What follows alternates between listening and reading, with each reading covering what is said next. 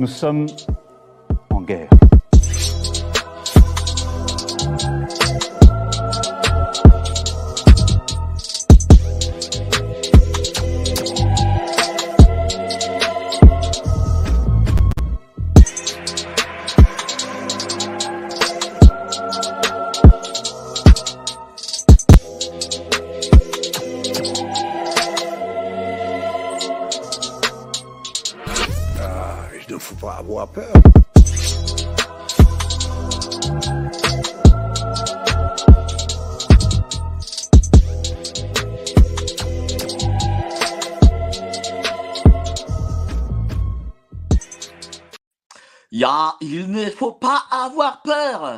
Bonsoir à tous, vous êtes sur Géopolitique Profonde, la chaîne qui est là pour remplacer les médias subventionnés. Alors évidemment, euh, ce qu'on fait sur Géopolitique Profonde, c'est qu'on va chercher tous les sujets que ces médias ne veulent pas traiter. Et pour le coup, celui-là, j'avais vraiment, vraiment, vraiment envie de le traiter parce que je pense que c'est important d'avoir les spécialistes qui en parlent et c'est important de- d'en débattre, qu'on soit d'accord, qu'on soit pas d'accord. Alors voilà, la thématique du jour, le livre du jour, Emmanuel Macron, l'antéchrist parfait, euh, l'auteur Sylvain Studer qui est là euh, à côté de moi.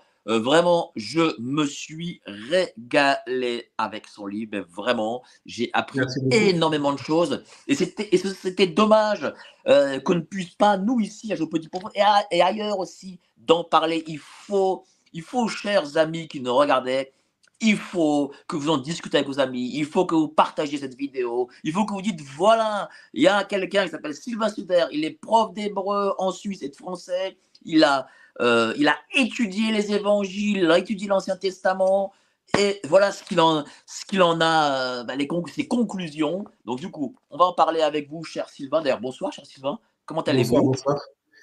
Ça va bien, un peu, comment dire, mais un peu bouleversé par les événements en Israël, parce que dans la mesure où j'ai beaucoup d'amis là-bas. D'accord. Et donc, Ah, donc, beaucoup, de, beaucoup de nuits euh, blanches ou presque blanches. Donc, euh, voilà, donc j'ai décidé de peu travailler ces derniers temps pour, euh, voilà, pour euh, regarder un petit peu ce qui se passe là-bas. Mais, mais sinon, ça va, tout va bien. Dites-moi, euh, cher Sylvain, euh, j'imagine que l'étude et l'écriture de ce livre a dû vous prendre X années. hein. Donc, racontez-nous un peu sa, sa genèse. Ah non, en fait, non, pas du tout. Je l'ai écrit en quatre mois. Oui, écrire, mais, mais Ah, étudier les livres. pour, Ah, pour oui, derrière, oui, oui. pour- voilà. Mhm. Ah oui, donc ah oui, si on considère effectivement, on va dire, euh, les connaissances que j'ai dû euh, acquérir, euh, notamment bibliques, c'est vrai que ça, a pris du temps et d'ailleurs, ça n'est jamais fini. On étudie toujours les Écritures quand on est, quand on est croyant. Et puis, je dirais qu'au-delà finalement de l'étude, c'est aussi finalement, je dirais, le, un, un parcours avec Dieu, enfin, on va dire donc un cheminement spirituel, personnel avec Dieu qui nous permet de comprendre les Écritures au-delà de la théologie. Parce que ça, ça a toujours été, euh, comment dire, un, mon leitmotiv, en gros, de comprendre les Écritures via finalement donc un cheminement personnel avec Dieu et non pas rester dans les écrits, euh, ne, ne pas rester dans la lettre finalement, comme dit les Écritures d'ailleurs. Donc, vous, vous avez étudié euh, pour écrire ce livre les évangiles, j'imagine. Oui, mais de manière, de manière autodidacte, hein, de manière autodidacte. enfin, Mais- je mais me sur- suis- mais- ju- non, mais juste sur quel livre, voilà, euh, pour euh, en gros sourcer, enfin, je veux dire, pour, pour nos, nos auditeurs, sur quel livre euh, vous, vous êtes vous basé pour tirer toutes ces conclusions? La Bible principalement, bien sûr. Mais après, donc, euh, comme l'indique la bibliographie qui, qui se trouve dans la fin du livre, euh, Spinoza, beaucoup aussi. Spinoza, il a une, euh, je dirais, une compréhension des Écritures qui est phénoménale, qui n'est, comment dire, qui est très, euh, enfin, je trouve très intelligente. Je trouve vraiment extraordinaire. Ça m'a beaucoup aidé. Euh, les autres livres qui ont été des motifs pour moi, euh, je les regarde un petit peu dans ma bibliothèque, mais je dirais non, Spinoza en particulier. Et puis aussi au Bossuet, bien sûr. Bossuet, donc il a écrit un livre en gros qui m'a- qui m'avait coûté un bras à l'époque, d'ailleurs 81 euros, vous imaginez. On ne le trouve plus Bossuet en, librairie. Hein. C'est ça, c'est vraiment, un- c'est vraiment une calamité, je pense. C'est l'un des plus grands intellectuels français de tous les temps, un grand orateur aussi. Et il avait écrit un livre qui s'appelle Politique tirée des Saintes Écritures. Généralement, euh, on va dire dans le monde chrétien, on, ne veut pas trop associer, on ne veut pas trop mêler le politique et le, spirituel, alors que pour moi, c'est une grande erreur. Il y a beaucoup de politique dans les Écritures. Et c'est d'ailleurs, il faut s'intéresser en tant que chrétien euh, aux Écritures, donc à la politique dans les Écritures pour comprendre et pour, pour permettre d'identifier l'Antéchrist. Alors, justement, ma première question, euh, parce qu'on on, sort ce thème, l'Antéchrist. Très bien. Mais alors, comment on définit l'Antéchrist? Parce que souvent, euh, vous savez, l'antéchrist, dans l'esprit des gens, euh, c'est Damien à la malédiction, c'est Hollywood, etc. Mm-hmm. Qu'est-ce qu'exactement l'antéchrist? Voilà, la définition vraiment mm-hmm. la plus littérale possible, on va dire. C'est une très bonne question parce que finalement, les, gens, comment dire, ont une image de l'antéchrist qui est véritablement faussée et qui finalement est très, je dirais, très très différent de celles qui peuvent, peuvent s'imaginer. Euh, l'antéchrist, donc bibliquement parlant, donc là, on a, on a c'est notre, notre, seule source hein, pour comprendre qui est l'antéchrist, c'est un politicien qui aspirera donc à gouverner le monde.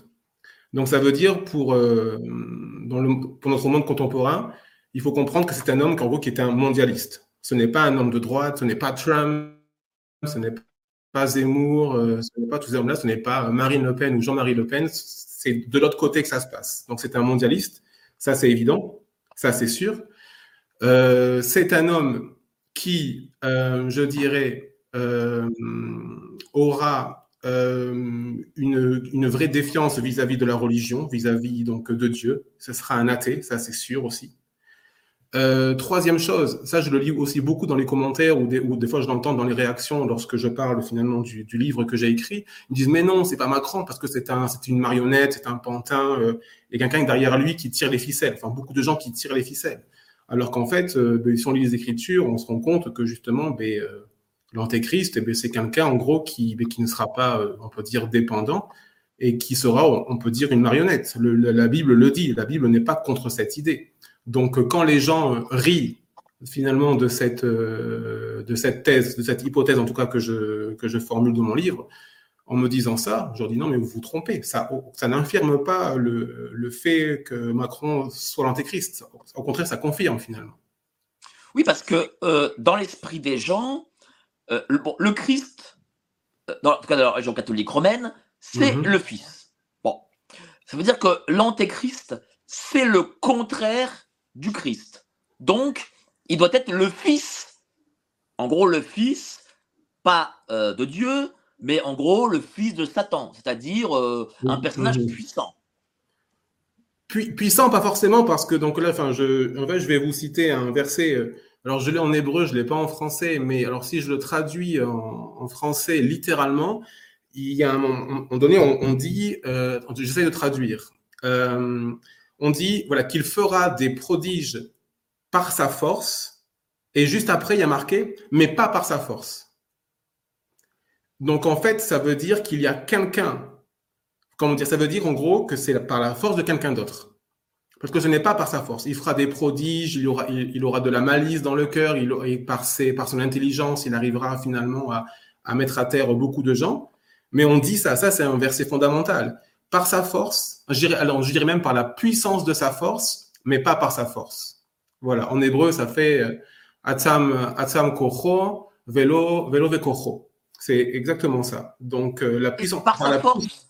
Euh, et, en fait, tout ça s'écrit sur, la même ligne, en gros? Oui, oui, oui, oui, oui. C'est, vraiment ça. C'est, vraiment le verset par la puissance de sa force, mais pas par sa force. Donc, c'est un peu contradictoire. Mais finalement, avec ce verset, on arrive à comprendre que l'antéchrist, finalement, donc, il sera aidé et qui sera aidé par des plus puissants que lui. Mais l'idée, c'est que l'antéchrist, ce ne sera pas quelqu'un qui sera dans les coulisses. C'est quelqu'un qui sera sur la, la scène internationale, qu'on verra de nos propres yeux, qu'on verra dans les médias, la télévision, etc. Donc, ce n'est pas, euh, ce n'est pas quelqu'un qui est dans les coulisses. Bien sûr qu'il y a des gens qui sont plus puissants que lui, financièrement, etc., qui ont plus d'influence que lui. Mais lui, euh, je dirais euh, qu'il obéit à ces, à ces gens-là, mais de manière, je dirais, de manière tout à fait volontaire. Parce que j'en parle dans mon livre, mais au moment où finalement François Fillon a été écarté de la course à la présidentielle, on, voilà, on lui a fait un raid judiciaire pas possible. C'était parce que le groupe Bilderberg, dont Philippe de Villiers a parlé maintes fois dans, dans les médias, a, choisi Macron, dans la mesure où lui, finalement, de par son profil, il correspondait plus aux idéaux mondialistes euh, que François Fillon. Donc, euh, c'est, euh, donc, ce sont des gens puissants qui sont dans les coulisses, justement, en gros, qui l'ont élu lui, qui l'ont choisi lui. Alors, pour en revenir à la définition de l'antéchrist, mm-hmm. on, dit souvent la bête, on dit toujours, en tout cas dans, la version biblique, la bête. Mm-hmm. Est-ce que la bête est l'antéchrist ou c'est mhm. encore quelque chose d'autre? Non, mais non, pour nos auditeurs, pour qu'ils mhm. puissent bien comprendre, en fait, voilà, pour bien situer la chose. Non, non, la, bête, euh, la bête, euh, on peut dire que c'est Satan, la bête. Le l'antéchrist dans la Bible, il est plutôt défini comme étant l'homme du péché, par exemple. L'homme l'homme du péché, le fils de la perdition. Mais la bête, euh, finalement, on va dire que c'est l'esprit qui anime l'antéchrist. Donc, on va dire c'est c'est Satan. Ce n'est pas ce n'est pas, euh, ce n'est pas l'antéchrist, euh, comment dire, à proprement parler. D'accord. Donc la bête, voilà, c'est encore parce que le, truc, c'est que euh, alors peut-être aussi parce que bon, en France, on est, on est moins dans la théologie qu'on a pu l'être. Mhm. Donc, on, même si je, remarque que depuis la crise sanitaire, on commence un peu à y, à y revenir. Hein. Je, mhm. remarque oui, oui, oui, oui, oui, c'est vrai. Mhm. Et en fait, la bête, l'antéchrist, Satan, euh, Belzébuth, etc., ce ne sont pas la même et unique personne, ça vous confirmez. Voilà. Ouais, non, non, non, non c'est, euh, ils sont en communion, dira-t-on, mais non, ce n'est pas, ce n'est pas la même entité, bien sûr que non, non, non. Donc hmm.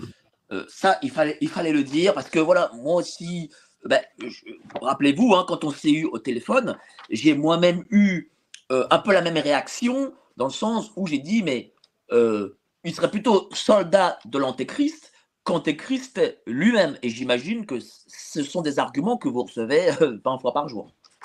Euh, de temps en temps, oui. De temps en temps, oui. Donc, il faut toujours faire des, corrections et puis donc expliquer aux gens, voilà, ce qui est qui est qui. Donc, la bête, c'est celui qui anime l'antéchrist. Ce n'est pas l'antéchrist en, en, personne. Alors, qu'est-ce qui a fait Quel a été le déclencheur mhm. de l'écriture de ce livre, cher euh, Sylvain? Alors, je l'ai, euh, je l'avais écrit dans le contexte des présidentielles de 2022. Euh, parce que, alors même si donc je, je, voyais sa réaction arriver gros comme une maison, j'avais quand même l'intention de ne pas baisser les bras et donc de faire en sorte, en gros, qu'il ne soit pas réélu. Et donc, j'avais écrit ce livre dans ce contexte-là. Donc, je l'ai écrit à la, va-vite. Hein. C'était en quatre mois. Ça, c'est lorsque vous avez écrit le livre. Mais quel a été le déclencheur de la mhm. pensée que euh, Monsieur Macron était l'antéchrist mhm. euh, Je ne sais pas s'il y a eu un, élément déclencheur, mais euh, ça a été finalement plusieurs éléments qui se sont additionnés au fur et à mesure, au fur et à mesure du temps.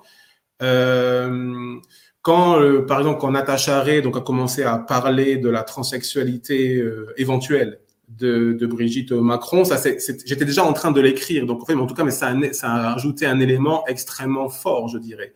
Mais, donc, mais ce n'est pas ça. Je ne sais pas comment, je sais pas exactement ce que je pourrais, comment je pourrais répondre. J'avais anticipé cette question, j'avais essayé de, chercher une réponse, mais je n'ai pas, euh, je n'ai pas de, réponse précise. Peut-être que le premier élément, ça serait euh, euh, la manière dont, il a bénéficié d'une couverture médiatique immense, donc avant les élections de 2017. Et pour un inconnu et un jeune comme ça, c'était pas du tout normal. Et je me demandais en gros ce qui se tramait en, coulisses justement. Et, et c'est comme ça que mes, que mes, recherches ont commencé, mais au début c'était très très vague. Hein.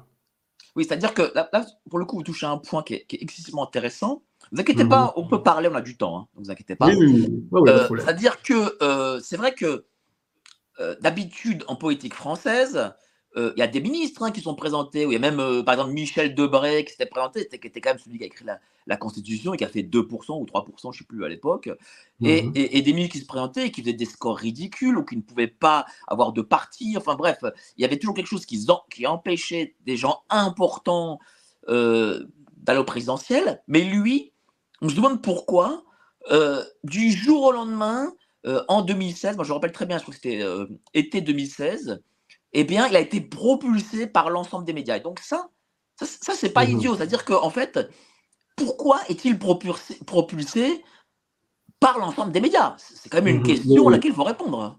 Oui, oui, bien sûr. Et euh, euh, ce, en fait, dans, même dans les Écritures, donc il y a, on retrouve cet élément-là, que l'Antéchrist finalement, il arrivera un petit peu de nulle part. En gros, qui sera, qui serait ni connu d'Adam d'Ève et que tout d'un coup, on le verrait sous les feux des projecteurs et puis finalement séduire un nombre incalculable de gens. Et c'est ce qui s'est passé. Aujourd'hui, on dit, ouais, Macron, ben non, ce n'est plus un séducteur, il y a beaucoup de gens qui sont contre lui. Mais quand il a été élu, quand il a été élu, donc, et, pendant la, campagne présidentielle qui a précédé son élection, euh, je pense qu'aujourd'hui, il y a beaucoup de gens qui auraient honte de dire qu'ils avaient été justement séduits par lui. Parce que, effectivement, euh, euh, il avait eu une couverture médiatique énorme et puis les gens euh, s'amassaient euh, dans ces, dans ces, dans ces, on appelle ça? Des fois, j'oublie mes mots parce que je ne parle plus français depuis longtemps, mais dans ces meetings, voilà, dans ces meetings, euh, enfin, je veux dire, il y avait, comment dire, il y avait quelque chose de très malsain dans la manière dont les gens le, percevaient, le regardaient, alors qu'ils ne le connaissaient pas et qu'ils n'avaient rien fait en politique. Par exemple, qu'est-ce qui était malsain pour vous? Ben non, mais le, fait que les gens, finalement, quelque part, lui voient un culte. Il y a eu une, vraie séduction, finalement, euh, de la, part des Français. Ils ont été séduits par cet homme-là alors que voilà, on le connaissait ni d'Adam ni d'Ève. Et moi, je me demandais, mais comment c'est possible? Et puis après, donc j'ai essayé quand même d'écouter ce qu'il disait.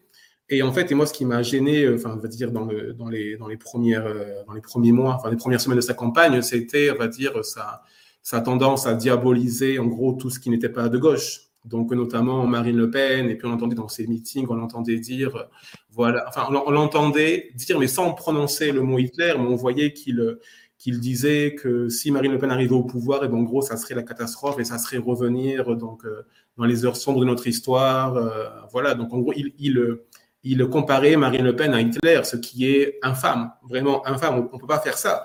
Et d'ailleurs, ça, le fait de faire ça, justement, mais ça, ça, comment dire, ça fait écho à ce que le Christ dit lui-même.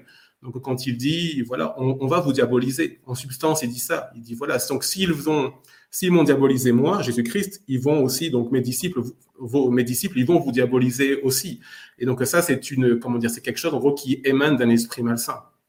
Alors, il y a quelque chose qui, euh, qu'un ami euh, à Radio Courtoisie, parce que je suis aussi à Radio Courtoisie, euh, mhm.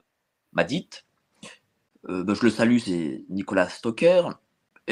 Son métier, il est administrateur du lycée où euh, enseignait Samuel Paty.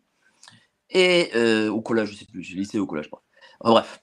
Euh, et le lendemain de la mort atroce de Samuel Paty, M. Macron vient en visite et Nicolas me raconte bon, bah, que Macron serrait la pince aux gens et tout. Puis à un moment donné, il ne sait pas pourquoi, Macron ah, s'avance vers lui, s'avance vers Nicolas, il lui serre la main, il le tient comme ça, là, comme il fait euh, aux gens, mm-hmm. et il le regarde. Et il m'a dit quelque chose euh, qui m'a surprise de sa part, parce que Nicolas, n'est pas vraiment euh, un pratiquant ou un grand croyant. Il m'a dit, dans ses yeux, j'ai cru voir le diable. Vraiment. Mm-hmm. Hein. Oui, oui, je comprends. Et, parce que Macron, visiblement, a un regard diabolique. Voilà. Et d'autres personnes m'ont dit la même chose. Euh, est-ce que par le regard aussi, euh, par cette façon qu'il a de, de, même dans la télé, euh, peut-être de, voir les mmh gens, de regarder, est-ce qu'il y a peut-être un indice de ce qui peut être?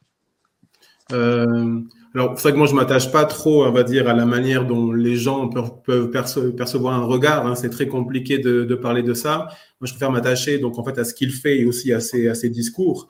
Mais, euh, donc, voilà, ça, c'est. Mais je sais que moi aussi, j'ai entendu des gens, euh, donc, euh, dire ou raconter avoir rencontré Macron et avoir ressenti un vrai malaise, en tout cas, en lui serrant la main, par exemple.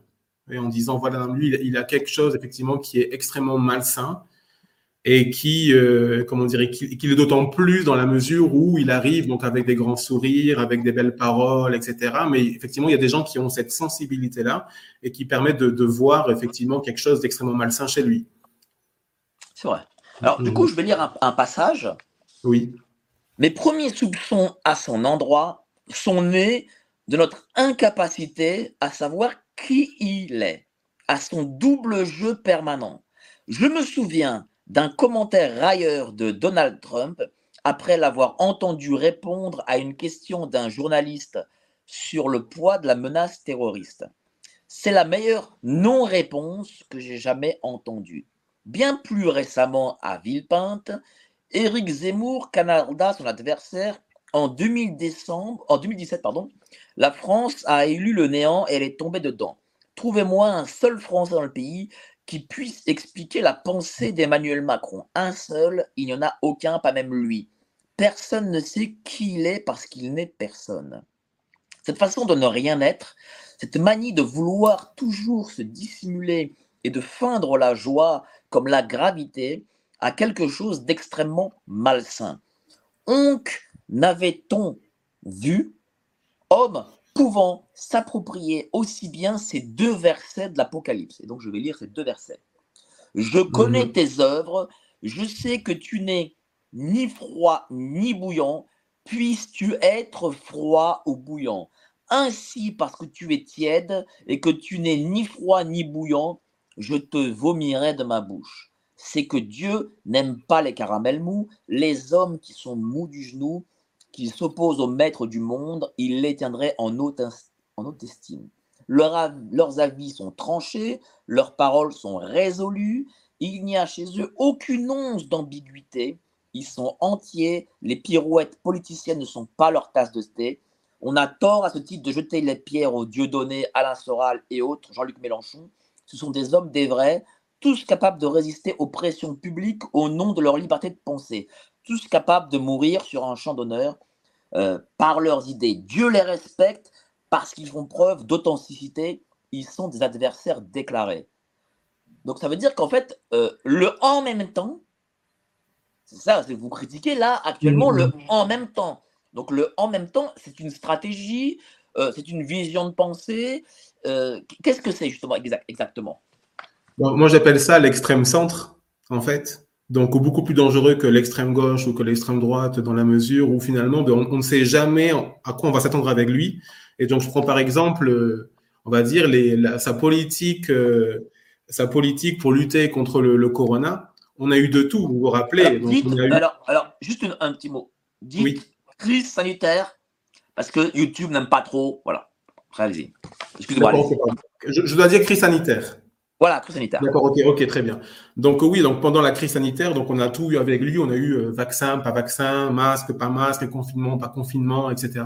Donc on, ne sait jamais sur quel pied danser avec lui. Et effectivement, donc en fait, d'un point de vue spirituel, c'est ce qui est le plus, on va dire, euh, le plus le plus malsain, parce que finalement, oui, ça, on, euh, on, ne, sait pas euh, donc à qui on a affaire. Et donc effectivement il n'y a rien de plus je dirais de plus redoutable de plus terrible que le doute. Qui est Macron? Qu'est-ce qu'il va penser? Qu'est-ce qu'il va dire? Dans quelle, quelle décision il va prendre? On, ne sait jamais. Pour tous les sujets. On, on ne sait jamais. Et effectivement euh, c'est la manière dont on peut séduire les gens, c'est-à-dire je vais dire quelque chose, mais je vais faire autre chose. Et puis les gens, ils vont penser, des tiens, oui, il est, oh, il est sympa, il est cool, il dit ça, mais après donc il va agir autrement. Et donc et ça, c'est effectivement, c'est il y a, y a, rien de plus euh, de plus malsain. Et donc il n'y a pas meilleure stratégie pour séduire les, pour séduire les gens. Effectivement. Oui, mais oui, mais ça, la rigueur, bon, sans être l'avocat de Macron, je pourrais dire que euh, les hommes et femmes politiques d'aujourd'hui, de 2023, euh, mhm. ont cette stratégie globalement. Ouais, non, mais alors je pense qu'avec lui, elle est vraiment. Euh, je pense que là, c'est très. Euh, enfin, je, je, ne pense pas. Enfin, je, je, ne je me rappelle pas en tout cas. Euh, je parle des journalistes ou alors en tout cas des analystes politiques parler de l'en même temps avant avant que Macron ne soit arrivé au pouvoir. Je pense que ce n'est jamais arrivé. On ne parlait pas de l'en même temps comme on le comme on peut le faire avec lui. Voilà, on peut parler. On pouvait parler à l'époque, je pense, de promesses non tenues ça, c'est évident. Voilà, il y avait des promesses qui n'étaient pas qui n'étaient pas tenues. Donc voilà, donc il y a une séduction électorale. Mais euh, une fois que les comment dire que ces politiciens arrivaient au pouvoir, après donc ils montraient leur vrai visage, donc on savait à quoi s'en tenir. Alors qu'avec Macron, on ne sait jamais à quoi s'en tenir justement, que ce soit pendant les élections ou pendant euh, pendant ses mandats, ça a toujours été le, flou quoi, total. C'est-à-dire même aujourd'hui, en réalité, c'est vrai, aujourd'hui. Euh quelle est l'idéologie euh, macroniste? C'est vrai qu'on ne sait pas. On, ne sait pas. Enfin, je me souviens, par exemple, enfin, si on va pour parler de la politique sanitaire, donc, je me souviens que donc en, février 2022, parce que les, élections approchaient, ben, tout d'un coup, ben, on a vu donc les Véran et puis les gens Castex, et puis changer totalement de discours, et puis dire finalement, oh, mais même si on a une, euh, même si on a une, une flambée de, de, tests positifs, bon, ben voilà, on va, euh, on va adoucir les, euh, les mesures euh, parce que les pays, les pays européens, les, nos pays voisins, donc agissent aussi de la même façon, donc on va faire la même chose alors que quelques mois auparavant, il n'aurait jamais pu faire ça. Il aurait dit, enfin, il n'aurait pas fait ça. Il aurait euh, donc en fait finalement euh, euh, continué donc à, installer des mesures donc très très restrictives à l'égard de la population. Alors, il y a un, second paragraphe que, que, je vais lire et qui paraît pour le coup très, très intéressant. Ainsi, le duel du second tour des élections présidentielles, qui devrait vraisemblablement s'opposer, opposer Zemmour à Macron, constitue l'affrontement du prédicateur. Bon, ça s'est pas fait, bon, pas grave. Hein. Euh, de l'évangile social face au chantre du mondialisme. Doctrine dont le 13e chapitre du livre de l'Apocalypse décrit comme étant celle de l'Antéchrist. Hmm. Pour identifier en effet ce dernier, le chrétien devra nécessairement s'intéresser de près et à la description dont la Bible en fait et au champ politique qui constitue le milieu dans lequel il se meut et se promeut. Le temporel et le spirituel vont devoir coexister dans son esprit afin qu'il ne forme plus qu'une entité. Il faut s'étonner à ce titre que les églises dans leur majorité aient abandonné l'enseignement des choses de la terre quand l'étude des Écritures nous pousse au contraire. Lorsqu'il régnera, l'Antéchrist persécutera et mettra à mort les saints de Jésus-Christ, car ils ne seront pas conformés à ses idées et auront résisté au nom des commandements divins qui constituent une autre forme de juridiction. La Torah que Moïse reçut regorge en effet de préceptes et de lois qui ne contiennent strictement aucune valeur spirituelle, et d'autres n'avaient qu'une fonction temporaire et ne devaient s'appliquer qu'aux Hébreux. Il ne saurait euh, s'agir uniquement d'enseignements spirituels ayant pour vocation à édifier les croyants. Pour s'en convaincre, il suffit de mentionner le livre de, du Deutéronome, qui au chapitre 22 demande aux habitants d'Israël de construire une balustrade autour du toit afin que personne n'en tombe. Ce commandement est d'ordre social et a une fonction pratique que ne saurait appliquer par exemple les Scandinaves en ce qu'ils n'auraient aucun intérêt à voir la neige s'amasser sur leur toit qu'on frappe l'hiver.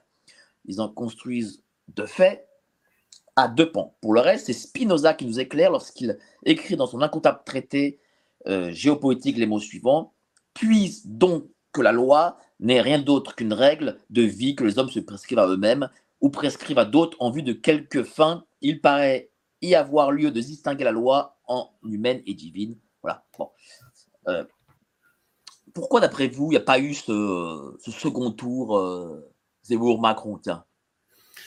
Euh, parce que il y a eu, là encore une fois, on va dire, je pense, une vraie, euh, une forme de manipulation euh, donc macronienne. Après, donc ça, je peux pas le prouver, mais ce qui est extrêmement bizarre, c'est que la guerre en Russie a éclaté au moment où finalement Macron il était le président de l'Union européenne. Et ça, et ça, ce n'est pas rien. Ça, ce n'est pas rien. C'est vraiment, un, comment dire, un signe, hein, comme on peut le dire donc dans, dans les dans les milieux chrétiens. Donc un signe. Et de, de ce fait, finalement, euh, le, je dirais que le discours de Zemmour a perdu, en, je dirais, en, en, ampleur dans la mesure où Zemmour, lui, du doigt, il, comment dire, il pointait le sud, il disait le danger, il vient du sud. Mais Macron, lui, il a pointé le doigt vers l'est, il a dit regardez à l'est ce qui se passe. Vous voyez?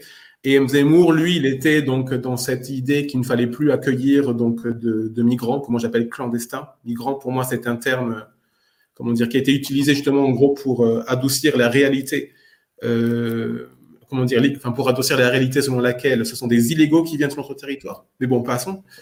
Euh, Zemmour, il a été, je dirais, voilà, constant dans sa, comment dire, dans son discours. Ça a marché un temps, voilà. Donc il montrait, il montrait le Sud et les gens, donc finalement, donc ils ont regardé avec lui le Sud. Mais une fois que la guerre a éclaté, les gens, ils ont oublié le Sud et puis ils se sont tournés vers l'Est. Et là, c'est là que Zemmour a fait, je pense, une erreur parce que donc il a dit, euh, qu'il ne fallait pas accueillir d'Ukrainiens, donc des réfugiés ukrainiens sur notre Mais, territoire. mais justement, justement, Mhm. euh, ce, que, ce que vous écrivez, le plan, c'était le second tour Zemmour-Macron. Oui. Est-ce que ça signifie que Zemmour est aussi un- une forme de complice de l'antéchrist? Pourquoi? Non, non, je comprends, Bah, je comprends pas la que, question, euh, la logique. La logique, pourquoi? C'est parce que on sait bien que lorsque le système, les institutions ou médias, enfin appelez-la co- comme vous voulez, mettent en avant euh, quelqu'un, euh, c'est parce qu'aujourd'hui, en tout cas, je parle de, de 2023, euh, c'est parce que ce quelqu'un, en réalité, vient du sérail. Vous comprenez ce que je veux dire? Oui, oui. Bah, Enfin, je pense que Zemmour, justement, lui, ne vient pas du, du CERA. Et lui, je pense, c'est vraiment, je pense, quelqu'un d'honnête. Je pense que c'est quelqu'un qui aime véritablement la France. C'est quelqu'un qui, qui, a, qui a ses idées pour la France. Je pense que qu'il n'aurait pas dû se présenter parce que parce qu'il a, il arrivait de trop loin. Et euh, je veux dire, il a comment dire, il a il a ses supporters, mais il a aussi beaucoup d'ennemis. Donc moi, je pense qu'il aurait dû rallier le, le camp de Marine Le Pen au lieu de diviser les voix à ce moment-là. Mais non, je ne pense pas en gros qu'il ait été complice de l'élection de Macron. Non, non, pas du Bah, tout. mais alors, du coup, est-ce que euh, le fait que M. Zemmour n'ait pas été au second tour, ça a été un grain de sable euh, Parce que, est-ce que Macron voulait que Zemmour soit au second tour hein? Et deuxième chose, est-ce que ça a été un grain de sable dans le narratif? Moi, je ne pense pas que Macron euh, voulait voir, euh, voulait voir Zemmour au second tour parce que je pense qu'il aurait, aurait plié. Parce qu'on a vu, donc, que ce soit en 2017 ou 2022, on a vu que Marine Le Pen, Marine Le Pen, tenait pas, elle ne tenait pas la, ne tenait pas la cadence par rapport à Macron. Parce que Macron, euh, comment dire, on peut dire ce qu'on veut, mais il a quand même une intelligence très vive. Il a aussi une, grande culture et je pense qu'il a écrasé Marine Le Pen lors des deux euh, débats de l'entre-deux tours. Mais, Macron était très conscient que, face à Zemmour, euh, ça aurait été une autre chanson, hein, finalement, parce que Zemmour, c'est quelqu'un qui a donc beaucoup de résilience et une grande culture aussi. Et je pense qu'il aurait pu montrer à Macron toutes ses contradictions. Oui, parce que ce qui est intéressant quand même dans la victoire euh, de M. Macron en 2017 et 2022, Mhm. c'est que 2017, 2016 déjà, il est propulsé. Euh, Rappelez-vous, normalement, le président de la République de 2017 aurait, être France- aurait dû être François Fillon, parce qu'on disait Oui, celui qui gagne la primaire de la droite doit gagner la présidentielle. Ça n'a pas été le cas, parce que Fillon, pour une histoire à la con, en plus, franchement, entre nous, venir du Parlement, je sais très bien que 95% des, des- des parlementaires ont leur femme, leur gonzesse, leur enfant euh, comme attaché parlementaire. Bref, voilà, Mhm, mhm. passons. Donc, on, on a ça qui permet à M. Macron d'être élu. Et puis, là aussi, vous dites aussi une seconde chose, c'est que normalement, il aurait dû être face à Zemmour et Zemmour l'aurait plié. Mais la guerre en Ukraine arrive au moment où il est président Mhm. de la, commis- de, de la commission, enfin de, de l'Europe, en gros. Donc Oui. ça aussi, c'est un coup de bol, on va dire. Enfin, c'est un coup de bol, enfin, je sais pas comment on peut appeler ça. Est-ce que pour ouais, justement, est-ce que ça, c'est pour vous un coup de chance ou c'est quelque chose qui est provoqué euh, par, euh, par les forces occultes, on va dire? Ouais, non, ça, euh, enfin, voilà, là, c'est, c'est- pour, pour moi, ce n'est pas un hasard, parce que ça arrivait effectivement, donc, quand Macron était le, était le président de l'Union européenne. Donc, ça, ce n'est pas un hasard pour moi. Après, dire qu'est-ce qui s'est passé, je, je n'en sais rien, mais euh, je pense Oui, mais que c'est pas un Macron- hasard, ça veut dire qu'il y a quelque chose. oui, oui, non, bien sûr, mais je pense que Macron, il est parti à Moscou, donc il a vu Poutine. Euh, je pense qu'il y avait quelque chose à négocier là. Je pense, voilà, Trump, il disait toujours, enfin, il a dit depuis le début de la guerre, il a dit, moi, je peux résoudre le conflit en un jour. hein. Donc, il a dit, il suffit de donner à Poutine ce qu'il veut. Et voilà, on savait très bien que, que le, on va dire que le talon d'Achille de, de la Russie, c'était le, c'était le, c'était l'Ukraine. Il fallait pas du tout, euh, comment dire, finalement, euh, intégrer l'Ukraine, ou en tout cas, euh, même voir l'Ukraine finalement faire les œufs doux à, à l'Europe de l'Ouest. Donc moi, je pense en gros que Macron, voilà, que lui qui est, qui, est, prétend, qui est prétendument pour la paix, je pense qu'il aurait dû finalement donc dire à Poutine, OK, on va, euh, d'accord, OK, on ne va pas insister concernant l'Ukraine. Donc en fait, on va les laisser finalement euh, dans votre, dans votre sillage, mais pas dans le nôtre. Et, euh, Est-ce que vous et finalement, pensez- il n'a pas dit ça. Hein, pardon? Est-ce que vous pensez, parce que là, là on, tient quelque chose d'intéressant et c'est bien, de, on tire le fil là, je, je pense que c'est assez intéress- intéressant, mais on a du temps, donc voilà, donc euh, Oui, oui. là on est sur une discussion, hein, on n'est pas pressé. euh. toute façon, il y aura sur la 2 encore Rabbi Jacob, hein, on l'a vu plein de fois. Hein. Donc, Tout à la télé. Ah, vous n'avez pas la télé en plus, donc voilà. Donc on, on est. et vous avez touché quelque chose de, de, très juste. Vous avez dit voilà, Monsieur Macron est parti voir Monsieur Poutine. Est-ce que Macron, sachant que la guerre en Ukraine allait lui être profitable politiquement, est-ce que, euh, d'après vous, il n'est pas allé voir Poutine en se disant tiens, euh, on va tout faire pour que Poutine fasse la guerre contre l'Ukraine c'est mon impression. C'est mon, mon impression. Je pense que cette guerre. pas, allez-y développer. Je pense que cette guerre, elle vient de, elle vient, elle vient de loin. Et dans le contexte, finalement, on va dire, de, de la fin des temps, pour revenir un petit peu à la Bible, on sait qu'il y aura, donc il y a une nécessité donc pour l'antéchrist, en gros, de gouverner le monde. Et donc pour gouverner le monde, finalement, il faut détruire donc du coup les pôles qui font concurrence donc finalement aux pôles de l'antéchrist.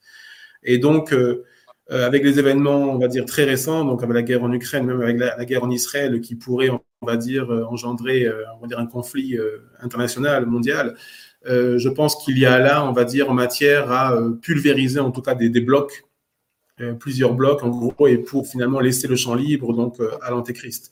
Donc moi, je pense que cette guerre, oui, elle est, elle est voulue. Euh, pour ne pas la faire, il fallait donc en gros donc demander, enfin, euh, écouter les, exigences de, de, Poutine et s'y soumettre un petit peu. Il demandait pas grand-chose, je pense. Donc voilà, on laisse l'Ukraine, euh, comment dire, à la, comment dire, à la portée des Russes. C'est une zone tampon. C'est une zone tampon. moi, je sais que, comment dire, moi, je connais bien la géopolitique d'Israël. Voilà, si par exemple des armées arabes, en gros, envahissent la Jordanie, ça serait déjà vu ou perçu comme une agression pour Israël qui répliquerait direct. C'est une zone tampon. Pour la Russie, c'est l'Ukraine. Et donc euh, a finalement comment dire avoir provoqué trop Poutine. Donc il a finalement fini par euh, euh, par contre-attaquer. Je dirais contre-attaquer parce que la guerre en Ukraine a commencé en 2014 comme vous le savez j'imagine. Donc euh, voilà c'est déjà même aussi finalement une une manipulation des médias de nous faire croire qu'elle a commencé en 2022 et que donc c'est Poutine agresseur. Oui parce que rappelez-vous en 2014 c'est monsieur Hollande et madame euh, évidemment, j'ai oublié le nom de la chancelière. Euh, Merkel. Madame Merkel, voilà, excuse-moi, j'ai un trou, euh, qui ont négocié le traité de Minsk.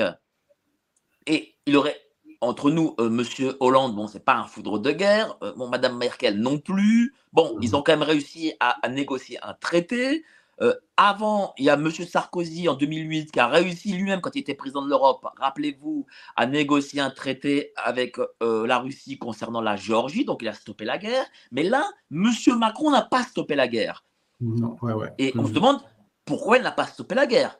Donc c'était peut-être en effet voulu de ne pas stopper cette guerre. Mmh oui, oui, je, je, difficile à prouver de là, de là où on est nous, mais effectivement, il y a quand même encore une fois donc des signes en gros qui ne, qui ne trompent pas et qui vont dans ce sens-là. Donc oui, moi je pense que Macron est une sorte de, de va en guerre quoi. Et, et, je trouvais ça aussi très miraculeux finalement, gros qu'il ait été réélu.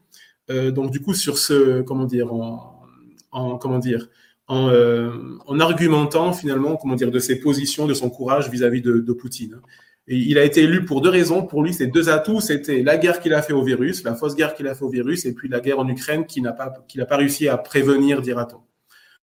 Donc, il a été réélu pour ces, pour ces deux choses-là. C'était vraiment ces deux arguments dans, pendant, la, euh, pendant la campagne de 2022. Alors, euh, est-ce que lorsque M. Poutine a vu M. Macron, on a vu une forme, une, importante hostilité de M. Poutine euh, face à M. Macron est-ce que M. Poutine aurait peut-être pu percevoir quelque chose un peu mystique, on va dire? Je sais pas. Ça, ça je sais pas quelque chose que. Une belle question à laquelle je peux répondre. Enfin, après, bon, euh, Poutine n'est pas un saint non plus. Hein. Loin de là, on le sait. Donc, je sais pas. oui, mais il a quelque forme de valeur. Oh non, mais je n'en doute pas. Mais euh, je, n'en doute pas, mais comment dire, de, de là à ce qu'il soit capable de discerner finalement quelque chose de, de, de, malsain chez Macron, comme par exemple, donc moi je pourrais le faire, ou d'autres personnes que vous avez citées qui lui ont serré la main, je, je ne sais pas. Ça, je ne connais pas Poutine personnellement, je ne peux pas répondre à cette question, j'en sais rien du tout.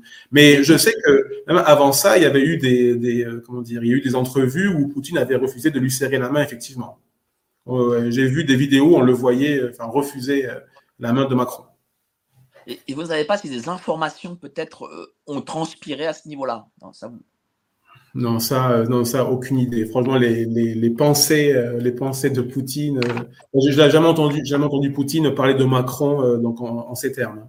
Je ne pense pas que c'est le genre de la maison. Voilà. J'ai entendu parler de Biden comme ça, mais pas de Macron. D'accord. Euh, hmm. Est-ce que euh, peut-être, pour une question bête, hein, cette table, rappelez-vous, cette table où, étaient assis Poutine et Macron hmm. euh, en longueur, est-ce qu'elle avait, est-ce qu'elle a une forme peut-être de symbolique du point de vue hmm. religieux? Du point de vue religieux, je, je, ne sais pas je, je, je, ne, je, ne, sais pas. Franchement, euh, je ne sais pas si on peut-être non. Enfin, je sais pas. J'ai jamais pensé à ça et je ne vois pas à quel symbolique ça pourrait se rattacher, en tout cas directement à la Bible. Je ne vois pas trop comme ça. Il n'y a pas euh, la symbolique de la table dans les évangiles. Bon, c'est toujours un lieu, comment dire, donc un lieu convivial, on peut dire ça comme ça. Donc oui, on pourrait penser que finalement, donc ils partagent la même table avec une telle distance pour dire que finalement ils sont ennemis, ils sont opposés peut-être. Euh, ça, on peut le dire, mais euh, de là à avoir un, y voir un symbole spirituel, ouais, je ne m'avancerai pas là-dessus. C'est trop, ouais, c'est, ça serait un peu tiré par les cheveux. Ça serait un peu tiré par les cheveux que de, que de l'affirmer. Alors, vous écrivez de trop nombreux chrétiens pensent à tort que le christianisme s'oppose aux frontières nationales et en ce sens, il se place sous la férule d'Emmanuel Macron. Il croit qu'Israël est le seul pays de l'histoire qui a eu le droit moral de bâtir des murs de séparation et que la venue du Christ nous a affranchis au siècle des siècles. C'est oublier peut-être, c'est ignorer sans doute que les nations sont des principes spirituels que Dieu appelle à l'existence pour y faire croître, croître et préserver sa parole. À supposer que Charles Martel n'ait repoussé les assauts des envahisseurs musulmans, que la chrétienté aurait eu bien du mal à trouver son second souffle, et le croissant aurait flotté à un âge prématuré dans Soissons et Paris, à supposer aussi qu'Ariel Sharon n'ait pas élevé les murs entre Israël et les territoires disputés, que les attentats des années 90 et des débuts des années 2000 n'auraient jamais cessé. L'abolition des frontières est une abomination et l'œuvre des gouvernants occidentaux contemporains est totalement contraire à la pensée de Dieu. Ils se réclament des droits de l'homme et parlent d'amour et de fraternité entre les peuples, le tout sans ne jamais composer avec le fondement de l'amour qui est Jésus-Christ. Il projette d'accueillir toute la misère du monde quand le Christ nous invite à aller vers elle. Ils nous disent, Emmanuel Macron plus que quiconque, qu'il n'y a pas de culture française, assumant par là une vision destructrice de ce qu'est ou de ce que fut notre pays en vérité. Alors, Macron, c'est le chantre de, la globalisation et d'une forme de capitalisme mondialisé. Mhm. Est-ce que ces visions capitalistiques sont déjà euh, une idéologie du diable? Ça, dépend de quel capitalisme on parle en fait, parce que donc le globalisant, globalisant mhm. et, allant contre les identités. Ah oui, non, ça, ça, c'est sûr, ça c'est sûr. Euh, euh, donc en fait, si on reprend, on va dire, donc l'histoire biblique, l'histoire biblique, elle commence avec une nation. Donc la nation euh, que quelque part, en gros, qui qui s'érige donc via euh, donc la foi d'Abraham. Et euh, de par de par, on va dire, sa, sa, progéniture, donc d'autres nations vont naître. Donc on va voir la nation donc on va dire, pas, pas nation musulmane, en tout cas la nation arabe, on peut dire arabo-musulmane, donc avec Ismaël. On voit même l'Occident avec euh, Esav. En, non, en, français, c'est pas Esav, c'est l'hébreu. Esaü. Donc, Esaü qui représente l'Occident. Donc, on voit qu'il y a des, nations et qu'il y a des, séparations et qu'elles sont nécessaires finalement, en gros, pour distinguer les diverses formes de spiritualité. donc, ça veut dire diverses formes de civilisation et d'idéologie. Euh, et donc elles sont, elles sont bien sûr, euh, comment dire, nécessaires, en gros, pour que les pour que les gens vivent en sécurité, en gros quelque part pour qu'il y ait une paix, parce que finalement les frontières elles sont faites finalement en gros pour préserver un air de vivre, une culture à l'intérieur d'un territoire bien bien distinct et bien précis. Et donc finalement, vouloir s'en affranchir, comme on le voit aujourd'hui, eh c'est euh, en gros créer le, comment dire, un, monde de chaos tel qu'on le voit aujourd'hui. Avec donc par exemple en, France, on est touché par les attentats depuis plusieurs plusieurs années. Euh, donc oui, enfin ça c'est effectivement c'est extrêmement diabolique et donc les nations bien sûr sont des principes spirituels, mais pas les nations comme par exemple les Lumières les ont imaginées. Hein, c'est pas ça. Hein. C'est pas le nationalisme pur. Hein, c'est le modèle biblique. Le modèle, enfin le modèle, je dirais biblique à la base c'est une théocratie bien sûr. Et puis finalement, comment dire, avec gérer les décadences successives des hommes. Donc, on arrive donc au système démocratique, mais dans la Bible, ce n'est jamais donc une, comment dire, un modèle, hein, la, démocratie. On va dire que le modèle euh, biblique, en gros, que l'on voit au travers, en gros, de, de, de l'Ancien Nouveau Testament, c'est la, c'est la monarchie, bien sûr. C'est une monarchie, mais voilà. Euh, est-ce que la mondialisation, le World Forum économique mondial, euh, Bilderberg avait parlé tout à l'heure, Évidemment, c'est pas écrit tel quel dans la Bible, mais est-ce qu'on mm. y fait référence dans des choses qui ressemblent à ça? Ben, euh, non, pas forcément, mais en tout cas, c'est un, système mondialisé. Donc, dans Apocalypse 13, si vous lisez Apocalypse 13, donc vous voyez donc là une, une globalisation du monde. Et cette globalisation, finalement, quelque part, elle vient prendre le, comment dire, elle vient mettre sans dessus dessous euh, l'ordre qui régnait dans la Genèse donc, dans la Genèse, vous avez donc Dieu qui gouverne. Dieu qui gouverne, donc il y a, on peut dire, un bipartisme, donc euh, les forces du bien d'un côté, les forces du mal représentées par Satan de l'autre. Et c'est Dieu qui gouverne le monde. D'accord? Là on, là, on peut dire, donc avant le péché, donc c'est Dieu qui gouverne le monde. Mais après, euh, à la fin des temps, donc on aura le contraire. Ce n'est plus Dieu qui gouverne le monde, c'est un homme qui gouverne le monde. Et donc l'antéchrist, forcément, donc lui, donc il mettra le l'ordre qui régnait dans le jardin d'Éden sans dessus dessous, donc il prendra la place de Dieu. Donc il ne sera plus Dieu qui gouvernera le monde, ça sera donc un homme en particulier. Euh, alors, je sais que dans la Bible, pour parler de l'antéchrist, euh, il est écrit en gros que l'antéchrist est engendré par une femme qui vient de tel euh, coin, un homme qui vient de tel coin. Euh, pourtant, euh, par rapport à M. Macron, on a deux picards, je crois. Voilà. Mhm. De la classe moyenne. Est-ce que. Peut-être c'est une mauvaise interprétation que je peux avoir mhm. des évangiles ou, ou est-ce que, voilà, est-ce que dans les évangiles, c'est écrit de telle simple façon non, il n'y a, pas de.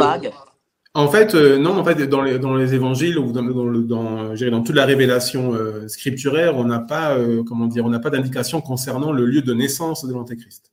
Ça, Ni même de qui?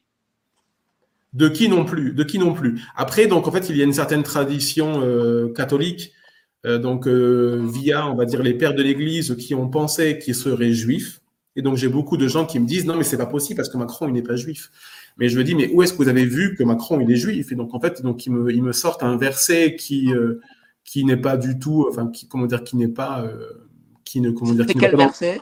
C'est le verset qui dit, voilà, il, donc, il n'aura aucun égard au, au Dieu de ses pères un truc comme ça. Et donc en fait, donc comme, comme il pense donc au Dieu de ses pères, donc forcément c'est les pères, c'est Abraham. Mais je veux dire, attends, attendez, enfin je veux dire, euh, finalement l'histoire de Dieu avec les hommes, elle ne s'écrit, comment dire, elle ne, se termine pas avec la Bible. Je veux dire, après le, la, la vie, comment dire, le, le, monde continue, et après donc le christianisme vient, et puis finalement après donc les chrétiens aussi, ils ont des pères dans la foi qui ne sont pas juifs. Donc ça, c'est important de le signaler. Et puis, euh, donc en fait, les, les, les, pères catholiques ont pensé que l'antéchrist serait juif parce que les, les, juifs donc ont tué le Messie, c'est leur argument. Sauf que, en fait, donc si on si on, comment dire, si on regarde, on va dire aux principes fondamentaux des Écritures, euh, le l'antéchrist, à mon avis, donc en gros, il devra naître, il devra naître en gros dans le dans un dans un territoire où l'abomination a été portée. Et on va dire même où le seul péché qui est impardonnable a été commis. Le seul péché, justement, le seul péché impardonnable, c'est le blasphème contre le Saint-Esprit. Alors comme ça, quand on dit comme ça, c'est un peu vague, mais euh, heureusement, donc dans, euh, donc ce n'est pas le fait d'insulter le Saint-Esprit en disant, enfin, je vais pas dire les mots, mais voilà, ce n'est pas le fait d'insulter le, le Saint-Esprit, euh, voilà, donc avec des mots, euh, des mots grossiers. C'est le fait, donc ça c'est après, donc on a euh, une indication dans l'Épître aux Hébreux, je crois que c'est au chapitre 4, donc en fait, donc je pense donc c'est Paul qui écrit cet épître, aux Hébreux et qui dit finalement que qu'il est impossible pour des pour une nation qui a, on va dire, embrassé l'Éternel, qui a embrassé la loi de l'Éternel, qui a fait alliance avec Dieu, et qui soit tombé, qu'il puisse finalement après donc euh, être, euh, être ramené à la repentance. Et ça, c'est le pire. Ça veut dire en gros quand vous avez connu la gloire de Dieu, quand vous avez connu, quand vous avez été finalement, euh, je dirais, vous, avez, vous étiez en communion avec lui, et que vous avez eu cette proximité avec lui, et que soudain, en gros, vous vous l'abandonnez et vous le rejetez, comme ça a été le cas en France via la Révolution française. Donc là, on arrive finalement, je pense, donc du coup, à la, à la comment dire, pas l'exécution, mais en tout cas, on, arrive, on est on arrivait à commettre ce péché-là.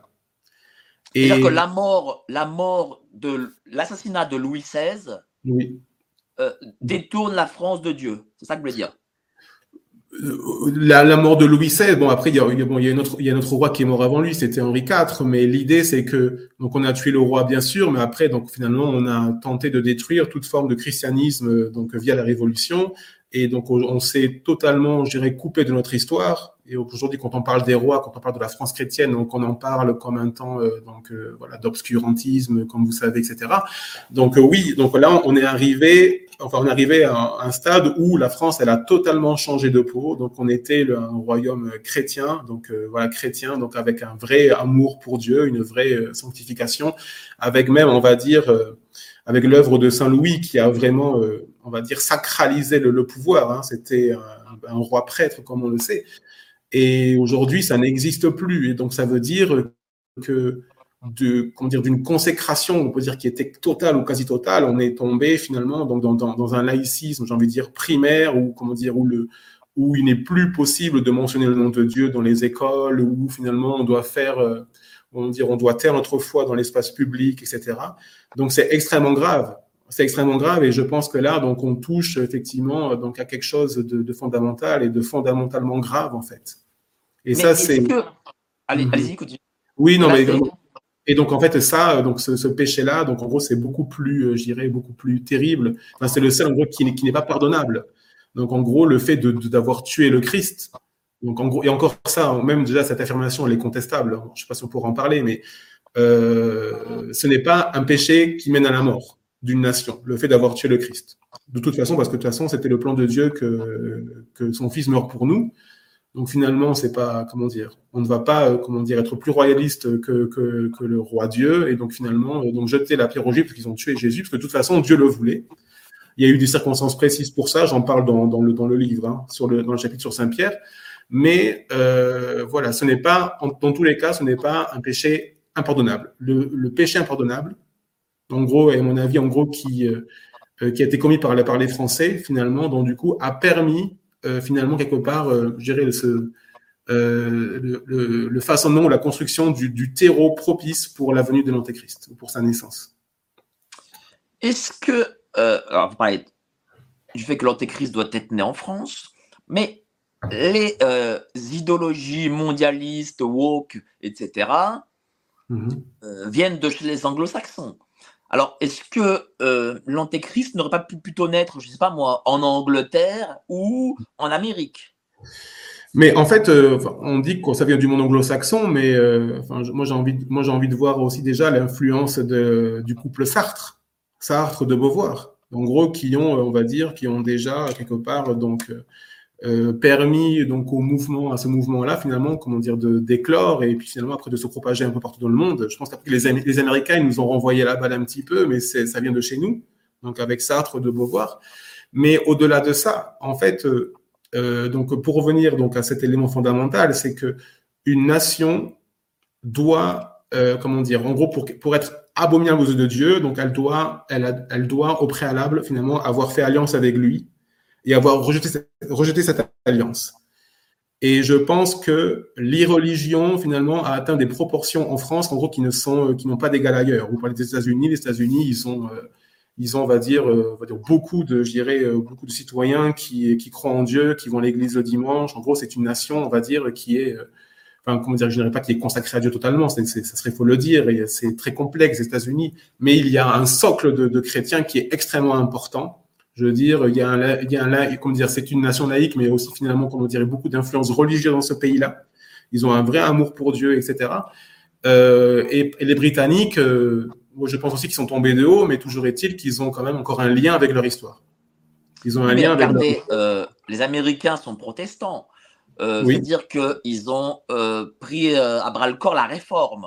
La réforme Oui. contre le catholicisme. Donc ça aussi, Mm. c'est pas... euh, et, et on voit que le protestantisme, c'est quand même la religion euh, du tout est possible, en fait. Euh, un peu une religion sans règles. Ah non, enfin, je veux dire, c'est c'est quand même une religion. Enfin, il y a beaucoup de rigorisme dans la religion protestante. Il y a une, un, comment dire, un vrai désir de, comment dire, d'un retour à Dieu finalement, comment dire, parce que donc ils estiment ou ils ont estimé que les, que les Écritures avaient été, on va dire, un petit peu falsifiées dans, dans sa compréhension par, euh, on va dire, par la théologie catholique. Et je pense que même on, peut estimer aujourd'hui, enfin on le sait, je pense c'est connu que le, le, protestanti- le protestantisme a, permis même au catholicisme quelque part de se réguler des fois. Donc, par exemple, je pense, on va dire, au don des indulgences. Vous, voyez ce que c'est. Donc, euh, voilà, donc le, c'était le pape lui-même, je crois, en gros, qui, prêchait le don des indulgences comme étant, voilà, donc un, moyen d'accéder au salut, ou en tout cas d'être pardonné. Je dirais ça, c'est comment dire, c'est une abomination euh, biblique. Enfin, je veux dire, on peut pas dire quelque chose comme ça. On peut pas dire, bah, on peut pas dire que voilà que si vous allez payer quelque chose, vous allez être pardonné par Dieu. C'est le, c'est le béaba de l'évangile que de, que de dire que la grâce, enfin que la grâce de Dieu, elle est gratuite et que la rémission des péchés, elle s'obtient gratuitement. Donc, vous voyez, donc ça, c'est c'est l'influence du protestantisme qui a permis aussi au catholicisme, en gros, de revenir un petit peu sur certaines déviances, certaines dérives. Ça, me- ça me paraît évident. Mm. J'ai un commentaire très intéressant Oui. d'un auditeur. Nous sommes déjà plus de 1619 en même temps. Merci à vous. Wow. continuez. Mhm. Merci à tout le monde. hein. Alors, euh, euh, c'est Madame Sola ou Monsieur Sola, je ne sais pas. L'antéchrist arrivera quand le troisième temple sera reconstruit et Mhm. quand il n'existera plus qu'une seule religion mondiale, Noachide, ce qui est Mhm. loin d'être le cas. Qu'est-ce que vous en Mhm. pensez de ce commentaire? Mais en, fait, euh, pareil, ça, c'est une interprétation, euh, on va dire, qui est très chrétienne. Euh, il y a un verset, effectivement, qui dit qu'il faut que le temple de Dieu soit reconstruit. Mais après, mais dirais, dans la théologie du Nouveau Testament, le temple de Dieu, finalement, c'est le, ce sont les chrétiens. Donc, ils représentent, voilà, nous sommes le, le, le corps de Jésus-Christ, nous sommes son temple. Et donc, voilà, donc penser, penser que finalement que le temple qui doit être reconstruit, c'est d'être un temple fait de main d'homme, je suis pas sûr. On dit que l'antéchrist va s'asseoir dans le temple de Dieu, euh, mais est-ce que le temple de Dieu dans, le- dans la théologie du Nouveau Testament, c'est un temple fait de main d'homme, donc un, un temple de, fait de, de pierre à Jérusalem? Je vois pas trop, je vois pas trop l'idée, je comprends pas. Je, pour moi, c'est faux. C'est faux. Et ça ne donc- peut pas. Le temple de Dieu dans l'Ancien Testament, il n'y a pas de problème. Dans l'Ancien Testament, il n'y a pas de problème, mais dans, dans, la, dans la logique et dans la théologie du Nouveau Testament, le temple de Dieu, ce sont les chrétiens eux-mêmes, ce sont les membres de l'Église. D'où ça vient cette idée, d'après vous? Non, mais ça vient d'un verset qui est dans les Thessaloniciens. Donc, c'est ça. Donc, euh, euh, l'idée selon laquelle, donc, euh, donc voilà, le temple de Dieu sera reconstruit et l'antéchrist viendra, viendra s'y asseoir et que ça sera le, voilà, en gros, la- l'abomination, quelque chose comme ça, un temps de désolation, ou peut-être l'abomination de la désolation, on appelle ça, je crois, en français. Et euh, mais voilà, mais ça repose sur une interprétation de ce qu'est le temple de Dieu. Alors, mais pour moi, le temple de Dieu, dans la logique et dans la théologie du Nouveau Testament, ce n'est pas un temple à Jérusalem fait de main d'homme. Il n'a plus, il n'a plus, euh, comment dire, il ne peut pas avoir aujourd'hui la fonction qu'il avait donc à l'époque de David ou de Salomon. Certains parlent euh, de la construction par-dessus la mosquée Al-Aqsa. Ouais, non, non, mais je veux dire, comment dire, au final, c'est possible qu'elle soit créée, mais de là à penser que, que, dire, que le temple de Dieu dont parlent les évangiles, dont parle, le Nouveau Testament, c'est le, le- un, troisième temple, donc fait de main d'homme à Jérusalem, pour moi, c'est c'est tiré par les cheveux, parce que je le répète, c'est euh, la théologie du Nouveau Testament veut que le temple de Dieu, ça soit finalement donc des, euh, donc des, ben, les chrétiens, les chrétiens, les membres de l'Église de Jésus-Christ. Et, euh, et à ce sujet, euh, donc en gros, comment on pourrait interpréter donc le fait que l'antéchrist reviendra s'asseoir donc dans le temple de Dieu. Donc en gros, on pourrait penser que c'est une image euh, visant à, exprimer le fait que les, chrétiens seront séduits, tout simplement. Ils seront séduits et on l'a vu déjà. Enfin, moi, j'ai vu des chiffres. euh, j'ai vu que beaucoup de, chrétiens, surtout des protestants, plus des protestants que des catholiques, avaient voté pour Macron. donc, je crois c'était 65% au second tour, ce qui est, ce qui est fou, quoi. Ce qui est fou. Comment vous l'expliquez ça justement euh, ben, Les catholiques aussi ont, ont- ont beaucoup, enfin, Moins, au moins. second tour surtout, Mhm. au second tour contre Madame Le Pen, ont voté euh, Monsieur Macron. Comment ça, comment vous l'expliquez? Mais parce que, parce que, enfin, du, côté, du côté côté protestant, ça vient du fait que euh, les protestants sont un petit peu déjà des mondialistes, en gros. Ça veut dire que dès la base, on le voit avec la Révolution française, sont des gens, en gros, qui, qui luttent contre l'État, qui luttent contre l'État catholique. Ce sont des gens, en gros, qui sont aussi, euh, comment dire, qui, sont, euh, qui ont des vues mondialistes dans la mesure où ils voient les êtres humains, euh, comment dire, dépourvus, de racines nationales et donc pour moi, donc aussi spirituelles. Donc, ils voient les hommes comment dire, ils voient les hommes finalement sans attache, sans, sans racine particulière. Euh, et, donc, Ouais, j'ai, moi, j'ai, comment dire, j'ai grandi un petit peu dans le milieu protestant, donc je, je peux parler de ça. Comment dire, ils ne, ils ne, font pas de distinction entre les nations. Ce sont vraiment des, des antinationaux pour la plupart. Je dis pas tous, hein, mais beaucoup ont une compréhension de la Bible qui se veut mondialiste. Et donc, en fait, ils vont sortir des versets très, très basiques pour dire voilà, tu aimeras ton prochain comme toi-même. Je dis oui, tu l'aimeras comme toi-même, mais ça ne veut pas dire que, que tu dois tout lui donner, que tu dois tout lui offrir, etc. Et donc, euh, euh, pour euh, voilà pour euh, pour beaucoup de protestants, pour beaucoup de croyants, voilà donc une Marine Le Pen ou Éric Zemmour, mais c'est quelqu'un en gros qui fait la séparation, c'est quelqu'un qui divise, alors que le Seigneur il veut au contraire, il veut rassembler. Mais ça c'est faux aussi. Hein. On voit que, que Jésus-Christ dans les Évangiles, il, divise aussi beaucoup, bien entendu quoi. À la fin, ils se ah, retrouvent seuls. Donne-nous l'exemple de cette division. Une, une pardon? Une division que qu'aurait fait le Christ. ah mais non, mais tout simplement. Euh, Enfin, souvent, par exemple, dans, les paraboles qu'il va donner, à un moment donné, on voit qu'il parle en parabole justement parce qu'il ne veut pas être compris des, foules. Et euh, à un moment donné, les disciples lui demandent mais pourquoi finalement tu parles en parabole? Il dit parce qu'il ne faut pas qu'ils comprennent, parce que s'ils comprennent eux, finalement, comment dire, s'ils comprennent ce que je dis quelque part, ils ne vont pas se repentir parce qu'ils ne sont pas du tout euh, prêts à cela, et donc il vaut mieux pour eux qu'ils ne comprennent pas. Par exemple, ou alors, non, j'ai encore mieux, mais j'y pense, dans, je pense c'est dans Matthieu 15, à un moment donné, donc euh, Jésus se retire donc euh, dans le nord, dans le nord d'Israël, dans une dans une région, on va dire dans, dans, dans le Liban actuel, et je pense qu'il y a une femme qui est syro-phénicienne, me semble-t-il, de mémoire, qui va lui demander un miracle pour sa fille qui est, euh, on va dire, possédée de démons. Et Jésus-Christ lui dit quoi? Lui dit, mais, il n'est pas bon de prendre le pain des des, euh, comment dire, des enfants et de le donner aux petits chiens. C'est dur comme parole, hein mais le, Christ va dire ça. Après, on va dire oui, mais après, donc, euh, après, donc la, femme elle va insister, elle va dire oui, mais les, petits, les, les chiens, ils, ils ramassent les miettes, etc. Donc, ils récoltent les miettes, en gros, de ce qui tombe de la table des enfants. Donc, après, euh, et ils les mangent. OK. Et après, donc là, Jésus-Christ, en gros, il va il va s'adoucir, il va se radoucir, et donc, il va permettre à, cette femme, en gros, d'obtenir ce qu'elle a, ce qu'elle a demandé. Et donc la délivrance de ce, de ce démon. Mais la question qu'on se, qu'on, se pose pas, c'est si finalement la femme n'avait pas insisté, ben, en gros, ben, la discussion serait restée sur, ce, sur cette parole qui est très dure de Jésus-Christ. En gros, qui aurait dit, voilà, mais non, mais on prend, tu prends pas le, pain des, des, petits chiens. Tu, des enfants, tu prends pas le pain des enfants, pardon. Ça, comment dire, toi, tu es, en gros, tu es un chien, on peut dire ça comme ça. Et donc, voilà, c'est pas pour toi. Alors, euh, je vais lire un paragraphe qui me paraît aussi excessivement intéressant. Euh, jusqu'à présent, Emmanuel Macron a été présenté tel un homme néantissant l'âme de la France, à naturaliser entre autres les clandestins pour des mmh motifs des douteux, tout en illusionnant son peuple. Il a été dit également que l'antéchrist serait un mondialiste qui aspirerait à gouverner le monde à la place de Dieu et en ce sens qu'il combattrait l'idéologie nationaliste qui ne peut constituer qu'un frein et à ses volontés expansionnistes et à sa mégalomanie. C'est dans cette mesure que ses adversaires idéologiques sont diabolisés, exactement comme l'avait annoncé le Christ. S'ils ont appelé le maître de la maison Belzébul, à combien plus forte raison appelleront-ils ainsi les gens de sa maison? Enfin, il a été fait état de l'arrogance avec laquelle Emmanuel Macron s'est fait une place au Panthéon en s'attribuant les pouvoirs de Jupiter, conformément à la prophétie de Daniel. Bien qu'il y ait déjà matière à réflexion, ces éléments qu'il faut garder en tête ne sauraient être suffisants tant l'idéologie mondialiste a fait des Occidentaux une communauté exsangue et privée de repères parce que privée de Dieu.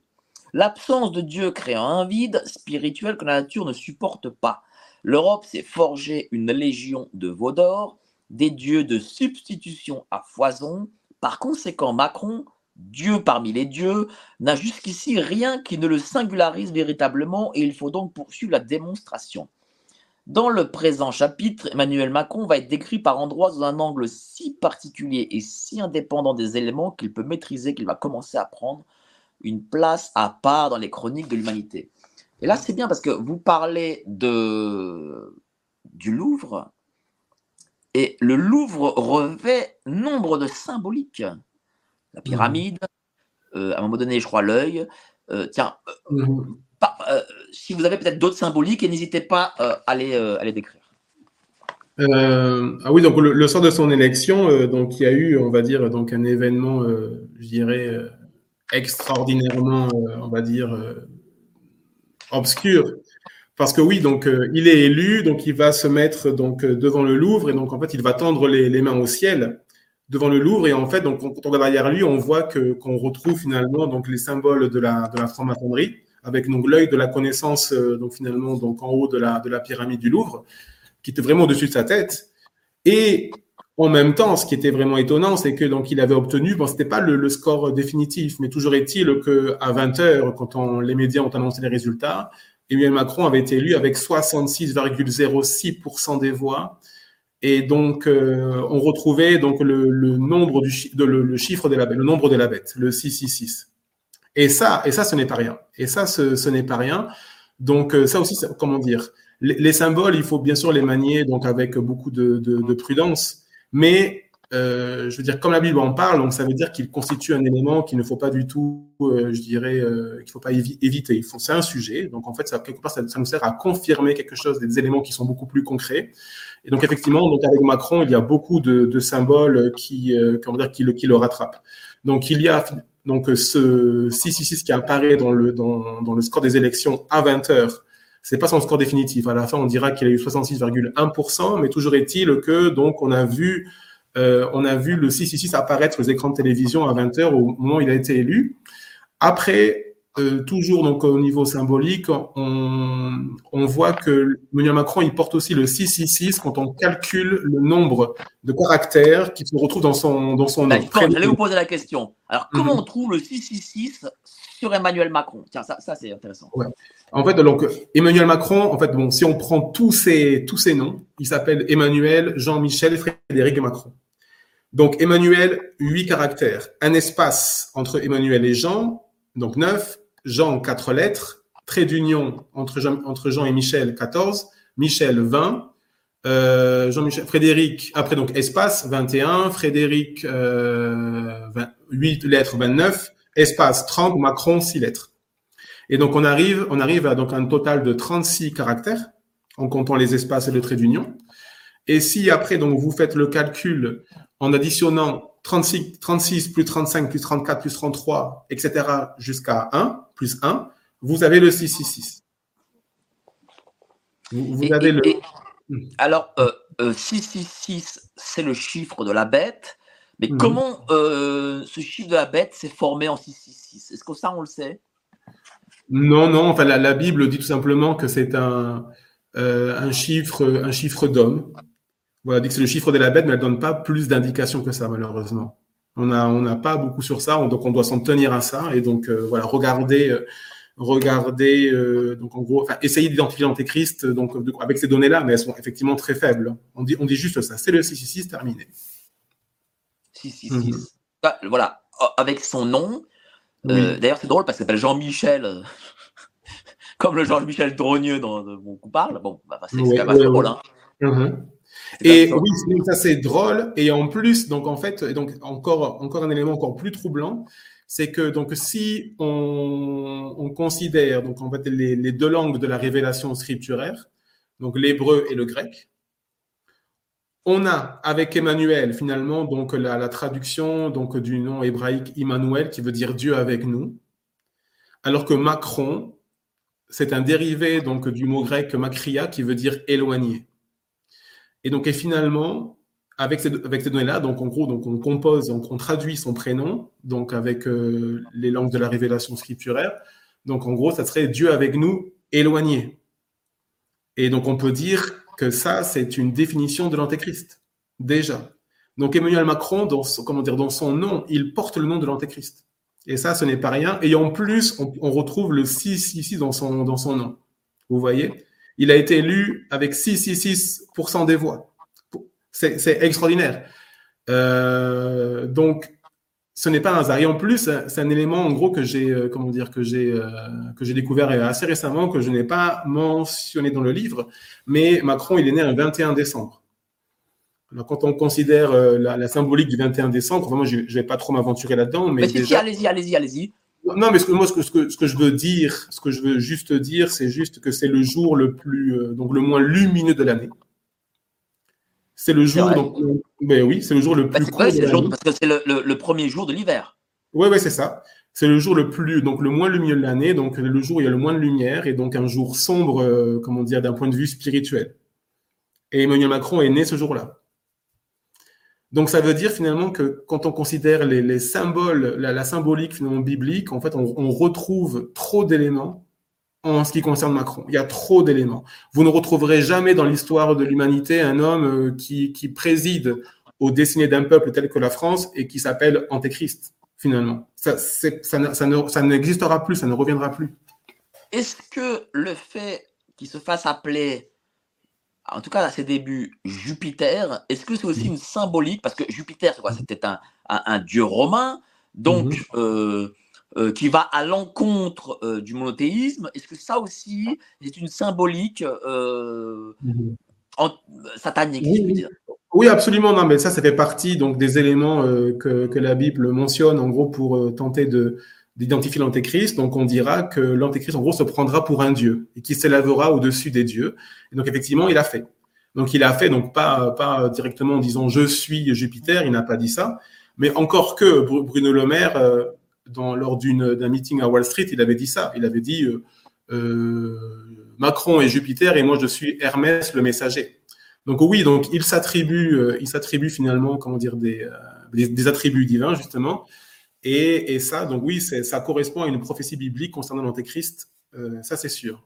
Mm -hmm. Et c'est très rare de retrouver quelqu'un qui fait ça. Enfin, il y a très peu, de, je veux dire, d'hommes d'État qui, euh, comment dire, en gros, qui s'attribuent des, des, pouvoirs comme ça, ou en gros qui font référence à des divinités euh, grecques Surtout ou quelque chose d'autre. Jupiter, C'est très rare. Jupiter, Mm -hmm. c'est le Zeus euh, romain, c'est-à-dire le, le dieu à l'époque le plus important des Romains. Mmh. Ah, bien, bien sûr. Oui. C'est le, le, plus puissant de la, le, comment dire, de la mythologie romaine. Euh, Jupiter, c'est le, le dieu le plus puissant. Il n'a ah, pas dit, je suis, il n'a pas dit Mercure ou je sais pas moi, ou pour parler les Grecs, Poséidon ou Apollon. Non, Là, non, non, il disait la symbolique de Jupiter, du, de celui qui est le plus important. Exactement. Mmh.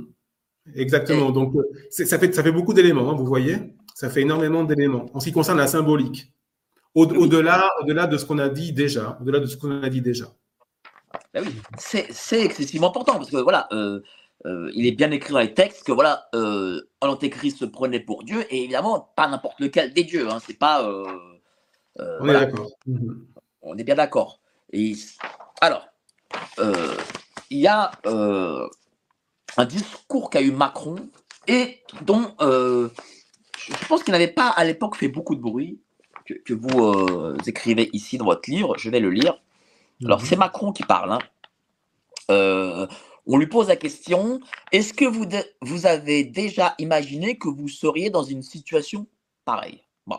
mmh. D'abord, je ne m'étais rien imaginé parce que je m'en suis toujours remis au destin. Et, et, on va analyser ce paragraphe parce que euh, ça, il me mmh. paraît, la, sa réponse me paraît excessivement intéressante. Je, vraiment, tout est dit, j'ai l'impression, dans la symbolique. Et au fond, c'est la chose la plus simple à faire. Et ensuite, il faut être disponible pour le destin. Et donc, moi, je suis en état de disponibilité pour agir. J'ai des convictions profondes sur ce qu'est mon pays, sur ce qu'est notre Europe, sur ce qu'est le courant idéal du monde à mes yeux, qui est fait de liberté, de coopération, d'entraide, d'amitié entre les peuples au sens profond du terme. À ce moment-là, et après, je crois que notre génération doit savoir, et c'est mm -hmm. lui qui le dit, hein, oui, oui. que la bête de l'événement est là et elle arrive. Et qu'il s'agisse de terrorisme, de cette grande pandémie ou d'autres chocs, il faut la combattre quand elle arrive avec, avec ce qu'elle a de profondément inattendu, d'implacable. faut le faire en restant conforme à ses principes, en ne cédant rien, mais en étant disponible, bon ça c'est vous qui dites, à l'événement pour qu'advienne quelque chose de nouveau. C'est aussi Mhm. ça, et donc voilà, je ne lâcherai jamais la liberté, les principes démocratiques et ce qui font nos peuples devant quoi que ce soit et devant quelque ennemi que ce soit. Et en même temps, je pense que ces moments-là sont ceux qui nous permettent de créer quelque chose de nouveau pour notre humanité, ce qu'on a dessiné au travers de notre discussion, c'est-à-dire un équilibre nouveau dans l'indépendance des femmes et des hommes pour penser ce qu'est l'être au monde qui est fait autour d'éducation, de la santé, de l'environnement. Et donc, je suis dans cet état d'esprit, là, prêt à me battre et à essayer à la fois de porter en ce en quoi je crois et d'avoir cette part de disponibilité pour essayer de comprendre ce qui paraissait impensable. Il faut avoir cette part de disponibilité, y compris intellectuelle et personnelle, aussi sensible, pour accepter l'événement tel qu'il arrive et ne pas le mettre dans une catégorie tout de suite, parce que je pense que nos peuples vivent aussi très profondément et nous sommes tous en train de le vivre comme ça, donc il faut accepter que ça nous change sans pouvoir tout dire sur ce que ça change en nous. Donc c'est pour ça qu'il faut avoir tout à la fois de l'humilité, de l'humilité et de la détermination. Alors c'est- quand même là, on est quand même Oui, oui, oui. Mhm. l'avènement, enfin c'est lui qui le dit, la bête de l'événement est là. Mhm. Ou il joue à l'antéchrist, ou il joue, ou alors, et déjà c'est déjà extrêmement dangereux de jouer avec ces, ces éléments-là, ces symboles-là, ou donc où il est l'antéchrist, donc, ça, ça ajouterait encore un élément supplémentaire, donc à tout ce qu'on a dit déjà. Mais pour au- au-delà du fait donc qu'il a dit, euh, qu'il a prononcé donc la bête de l'événement, donc effectivement ça fait référence donc à la, à la terminologie biblique, euh, le fait qu'il qu'il veut construire quelque chose de nouveau à partir donc d'une épidémie. Alors que les gens, donc à cette époque-là, donc quand on a commencé à les confiner, les gens, euh, on va dire les, les simples gens, enfin tout le monde, on va dire presque presque tout le monde, j'imagine, euh, les gens, ils voulaient tout simplement retourner à la vie qu'ils avaient. Ils n'aspiraient à, à rien de nouveau. Ils voulaient tout simplement vivre comme ils avaient toujours vécu. Mais Macron, lui, donc de manière très mystérieuse, très curieuse, en gros, donc il imaginait quelque, quelque chose de, nouveau à travers une épidémie, et donc c'est pas normal. Enfin, je veux dire, on ne peut, vois pas pourquoi on devrait penser, euh, comment dire, le monde autrement à partir d'une épidémie qui touche les peuples. Enfin, je veux dire, pourquoi tout simplement ne pas revenir à la vie euh, d'avant, sachant que façon, les gens, ils veulent ça. Donc quelque part, euh, donc façonner un homme nouveau à partir d'une épidémie ou d'une prétendue épidémie finalement, c'est quelque chose d'antidémocratique déjà, parce que les gens n'ont jamais aspiré à ça. Et, ça veut dire, à mon avis, que euh, c'était un événement qu'il attendait. À mon avis, c'est pas quelque chose. En gros, il n'a pas, euh, comment dire, philosophé sur un monde nouveau à partir du moment où l'épidémie a commencé, au moment où il a pris la décision de confiner tout le monde. Je pense que c'était quelque chose de, mûrement réfléchi.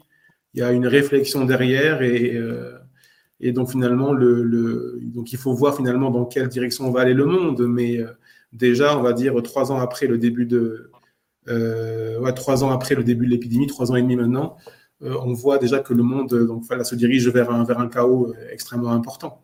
Et donc, est-ce que c'était le monde qu'il avait, qu'il avait euh, prévu à ce moment-là?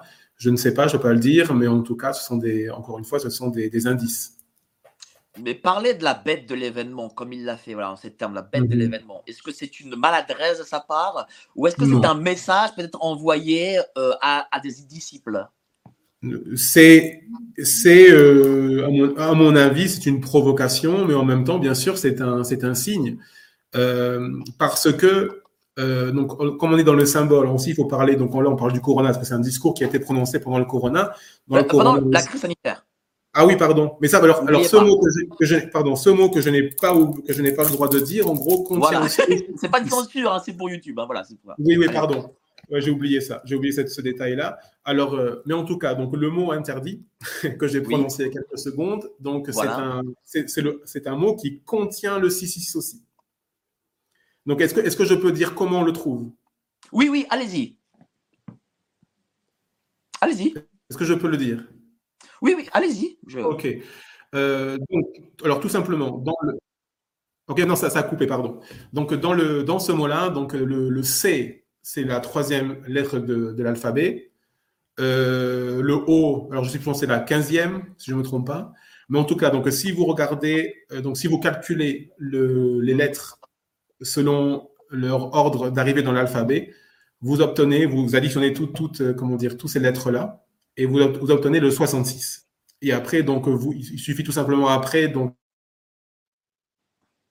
de considérer qu'il y a six lettres dans, le, dans ce mot-là pour euh, obtenir encore une fois le 666. D'accord? Et donc, et finalement, donc, cette, ce, ce virus euh, a été l'occasion pour, Macron, pour nous en tout cas, quelque part, eh de, de, de devenir omniprésent. Je m'explique.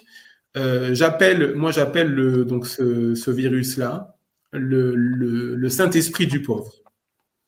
Ça veut dire que le Saint-Esprit, donc aussi qui est omniprésent, donc c'est la présence de Dieu partout, donc elle est là quelque part en gros pour, euh, pour, euh, pour toucher les gens, pour les libérer, pour les conduire donc dans les sentiers de la justice et de la vie, de l'amour, euh, toutes ces choses-là, toutes ces vertus-là de, de, de, la chrétienté, du christianisme.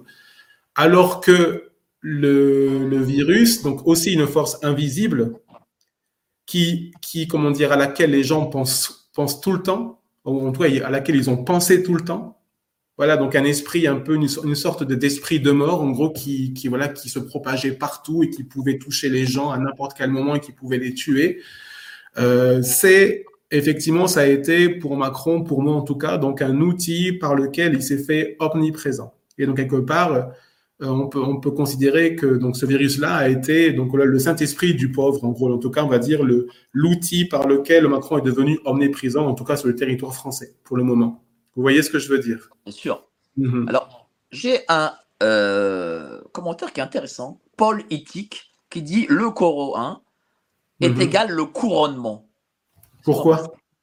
Non, pourquoi? Pourquoi le, le, couronnement, enfin le, le sacre du, de l'antéchrist peut-être? Oui.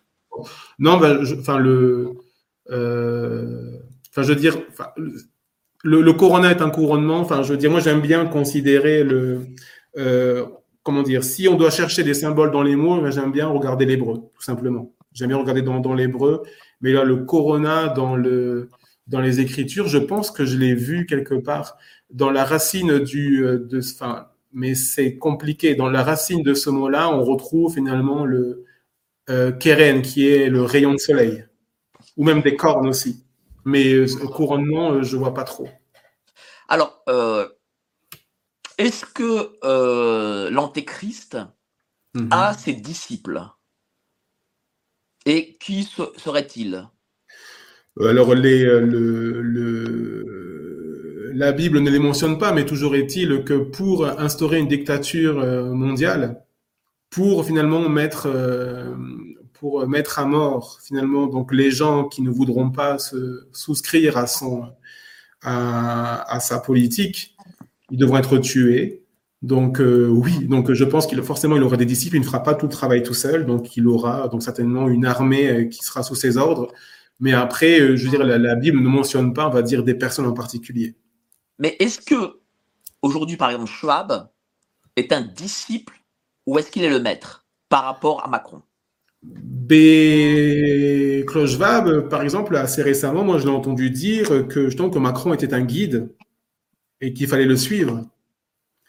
Euh, je pense que, ouais, que, que Schwab aujourd'hui il est aux commandes, mais quelque part, enfin, il a vu dans Macron finalement, on va dire le, le, le maître de demain, on va dire le gouverneur de demain. C'est lui qui dit ça. Hein, je l'ai entendu dire euh, de, de, sa propre bouche. Hein, donc, euh, euh qui soit, qui soit peut-être qu'aujourd'hui que Schwab est le maître, mais toujours est-il que qu'il a choisi comme successeur Macron apparemment parce que parce qu'il ouais, en fait le guide de demain.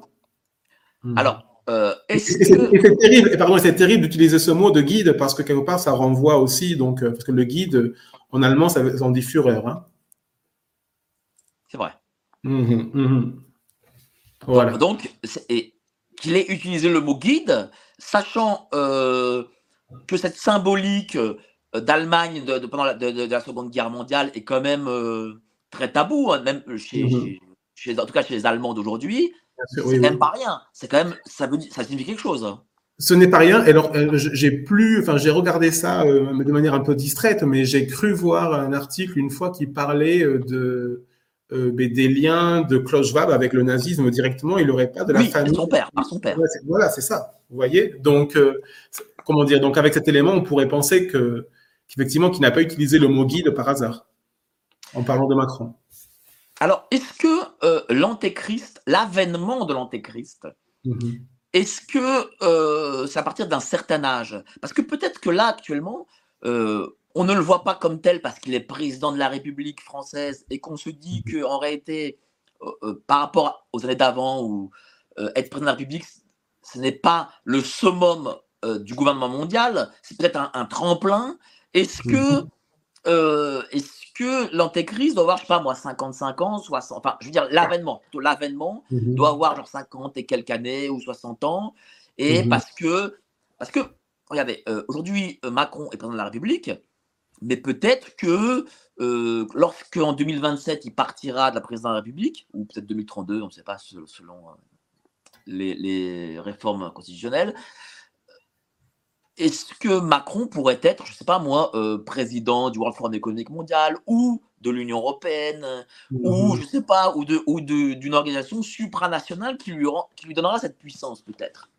Ouais, mais euh, je pense que en fait, euh, alors c'est intéressant parce que assez récemment j'ai écouté euh, j'ai écouté, on va dire, donc une, une prédication d'un rabbin concernant donc la fin des temps, sachant que l'eschatologie juive, elle est très proche de l'eschatologie chrétienne.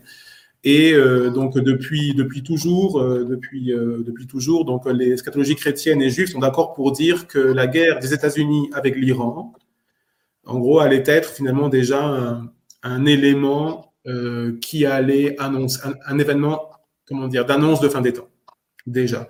Donc je pense, je pense que le, conflit à venir entre l'Iran et les États-Unis, je pense qu'il se rapproche, on y est très bientôt maintenant.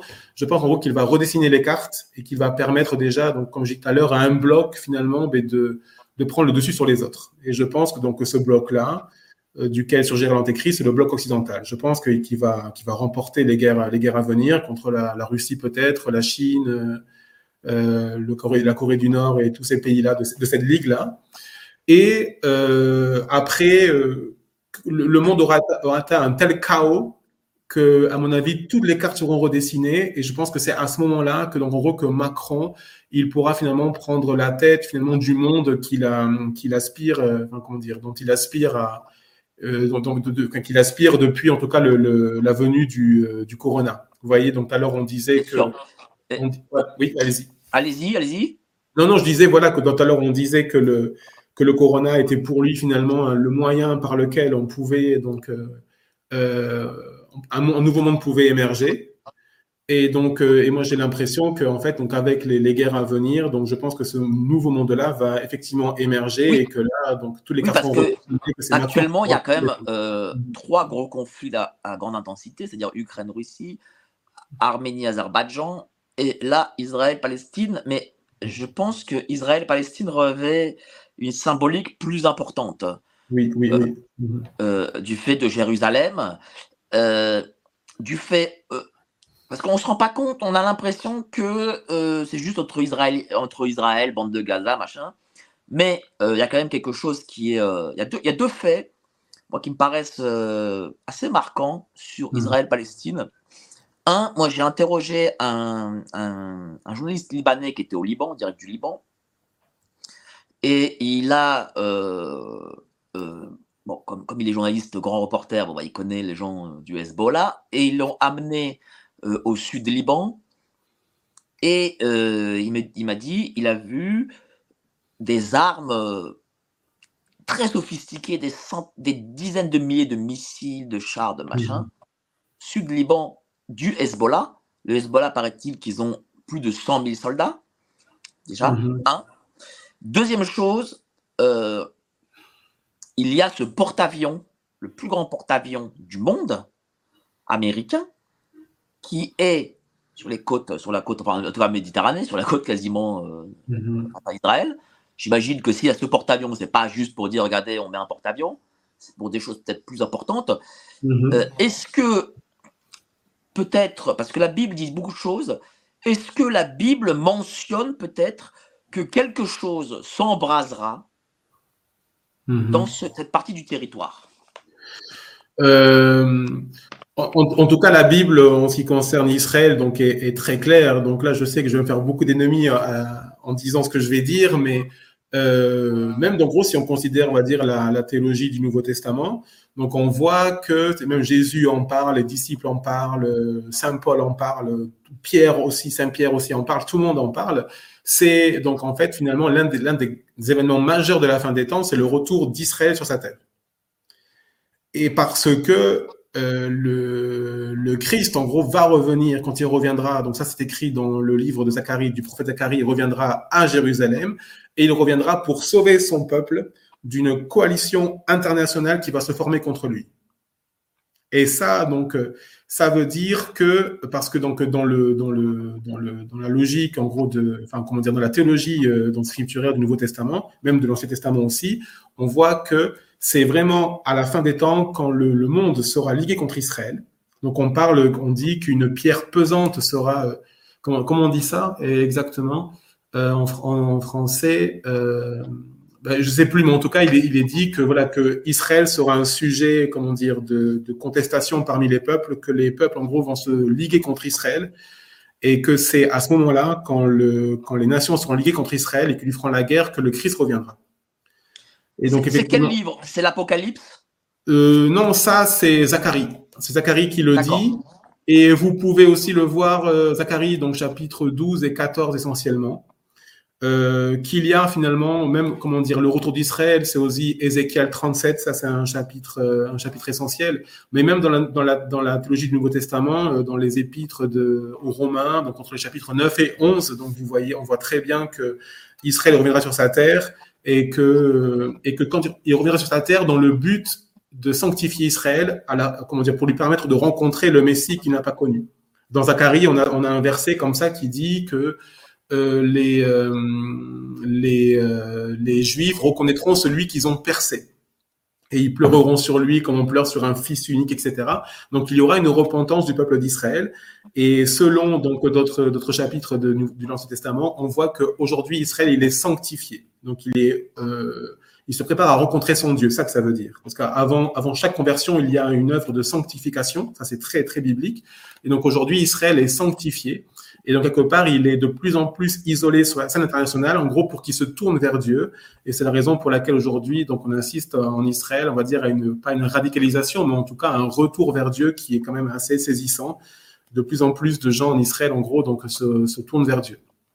Est-ce que la Bible euh, fixe une date ou, euh, pas, une date précise, mais on va dire, mais une époque, on va dire euh en fait, comment dire, Israël, c'est vraiment, euh, comment dire, c'est, on peut considérer qu'Israël, c'est vraiment une horloge des temps, dans la mesure où, donc, Jésus-Christ a dit, donc, quand Israël reviendra, donc après, donc, une génération ne passera pas jusqu'à ce qu'il revienne. Donc, ça veut dire, donc, si on considère qu'Israël est revenu, enfin, en tout cas, a déclaré son indépendance en 48, et qu'aujourd'hui, donc, ça fait quelque chose comme 75 ans que Israël est sur sa terre, donc ça veut dire qu'il y a très peu de gens aujourd'hui, donc des gens qui sont très âgés, qui ont minimum, qui ont minimum euh, 75 ans aujourd'hui, qui ont vu, en tout cas qui ont, comment dire, qui ont vu, on peut dire, allez, qui, qui étaient nés au moment où Israël a déclaré son indépendance. Euh, donc ça veut dire effectivement que nous sommes très proches de la de la fin, effectivement. Et mais déjà, mais je reviens sur ça, la guerre avec l'Iran des États-Unis euh, est aussi un élément constitutif vraiment de la fin des temps, des dernières heures, quoi, des dernières des dernières années pourquoi les États-Unis? Parce que euh, bon, la Perse a existé euh, de tout temps, mais mm -hmm. les États-Unis, euh, c'est un pays qui a quoi, qui a 200 et quelques années. Mm -hmm. Pourquoi les États-Unis? La Bible a, a vu. On, on, parle des oui, États-Unis oui. dans la Bible? Oui, oui. Alors il y a, il y a comment dire, moi j'ai écouté. Il y a, je pense que le meilleur spécialiste, comment dire, de, de l'Apocalypse, c'est un pasteur américain qui s'appelle, comment il s'appelle d'ailleurs? Je sais plus, Irving Baxton peut-être, ou quelque chose comme ça. Il a fait une sur YouTube, il a, comment dire, il a, il a fait une série d'études sur l'Apocalypse qui est extraordinaire. Donc en fait, il a montré la présence des États-Unis dans, dans les Écritures. La France aussi y est. Et donc, euh, les États-Unis, on les retrouve donc surtout dans dans l'Apocalypse. En gros, ils sont représentés par un aigle, parce que l'aigle, finalement, c'est le symbole des États-Unis. Donc, on en parle comme étant une grande puissance qui, voilà, qui à un moment donné va quitter, va quitter finalement l'ordre mondial. C'est-à-dire qu'à un moment donné, on le voit, on voit les États-Unis comme étant donc un des membres de la bête. On voit une bête avec plusieurs têtes et plusieurs cornes, etc. Et à un moment donné, on, voit qu'elle disparaît on voit qu'elle disparaît, qu'elle ne fait plus partie de, ce, de cette euh, organisation-là. Donc, il y, a deux, possibilités. Ou ça veut dire qu'elle meurt, ou alors ça veut dire en gros qu'elle s'en affranchit. Donc, on verra bien, mais moi, je pense qu'elle s'en affranchira. Parce que, comme j'ai dit, il y a un, grand réservoir de, chrétiens aux États-Unis. Et qui, en plus, donc, du coup, ont cette vision d'Israël euh, qui est euh, très importante aujourd'hui pour l'État hébreu, bien sûr, mais euh, qui est aussi un grand principe spirituel. Le fait de bénir Israël, c'est vraiment super important pour être béni soi-même. Ça, c'est un, grand principe spirituel aussi. Je vais lire là un passage, un autre passage, celui du jour d'après. Dieu sait aussi si le jour d'après d'Emmanuel Macron est un clin d'œil à la grande réinitialisation de Klaus mhm. La grande réinitialisation est un ouvrage paru en 2020 où l'on découvre la façon dont l'auteur se gargarise des opportunités qu'offre la propagation mondiale euh, de la crise sanitaire. Il y voit une aubaine pour repenser le monde et surtout pour le refaire. Klaus Schwab est le président du Forum économique mondial de Davos, homme puissant, ambitieux quoique vieux, dont le répertoire téléphonique semble illimité. Dans son livre, il trace les méandres du monde de demain monde si différent de celui d'avant la crise qu'il parle d'une ère pré-crise et une autre post-crise. Il évoque les changements radicaux qui s'opèrent dans notre quotidien et continueront de s'opérer jusqu'au terrassement du virus. La surveillance d'habitants de la planète va aller en s'accroissant et le pass sanitaire, décidé quelques mois avant le début, n'est que la face cachée d'un projet bien plus grand. Dans cette logique, il ferme la porte à tout retour à la normale, mais promet à l'humanité un avenir cyber-numérique, lequel la protégera de la crise euh, globe-trotter. Bon. Il serait long d'entrer dans les détails et de résumer l'ensemble des chapitres contenus dans le jour d'après. J'invite plutôt mes lecteurs à le lire urgemment. Dans le but que je poursuis ici, il m'a semblé important d'en faire la publicité car il y est question d'une puce électronique sous-cutanée que Klaus Schwab veut implanter sous la peau de chaque être humain. Celle-ci fait écho. Alors ça c'est important parce que je ne le savais pas, mais mhm. c'est écrit et je vais lire dans le, au chapitre 13 de l'Apocalypse. Voilà. Encore Apocalypse 13. Hein voilà, c'est écrit. Où sont écrits les mots suivants. Et elle, la bête, fit que tous, petits et grands, riches et pauvres, libres et esclaves, reçussent une marque sur leur main droite ou sur le front, et que personne ne put acheter ni vendre sans avoir la marque, le nom de la bête ou le nombre de son nom. Mhm. Donc, ah bah, bah, commentez ça, parce que quand même c'est fou. C'est-à-dire que cette puce-là, du. Great Reset dont on parle, c'est quand même euh, écrit noir sur blanc, chapitre 13 de l'Apocalypse. Eh oui, absolument.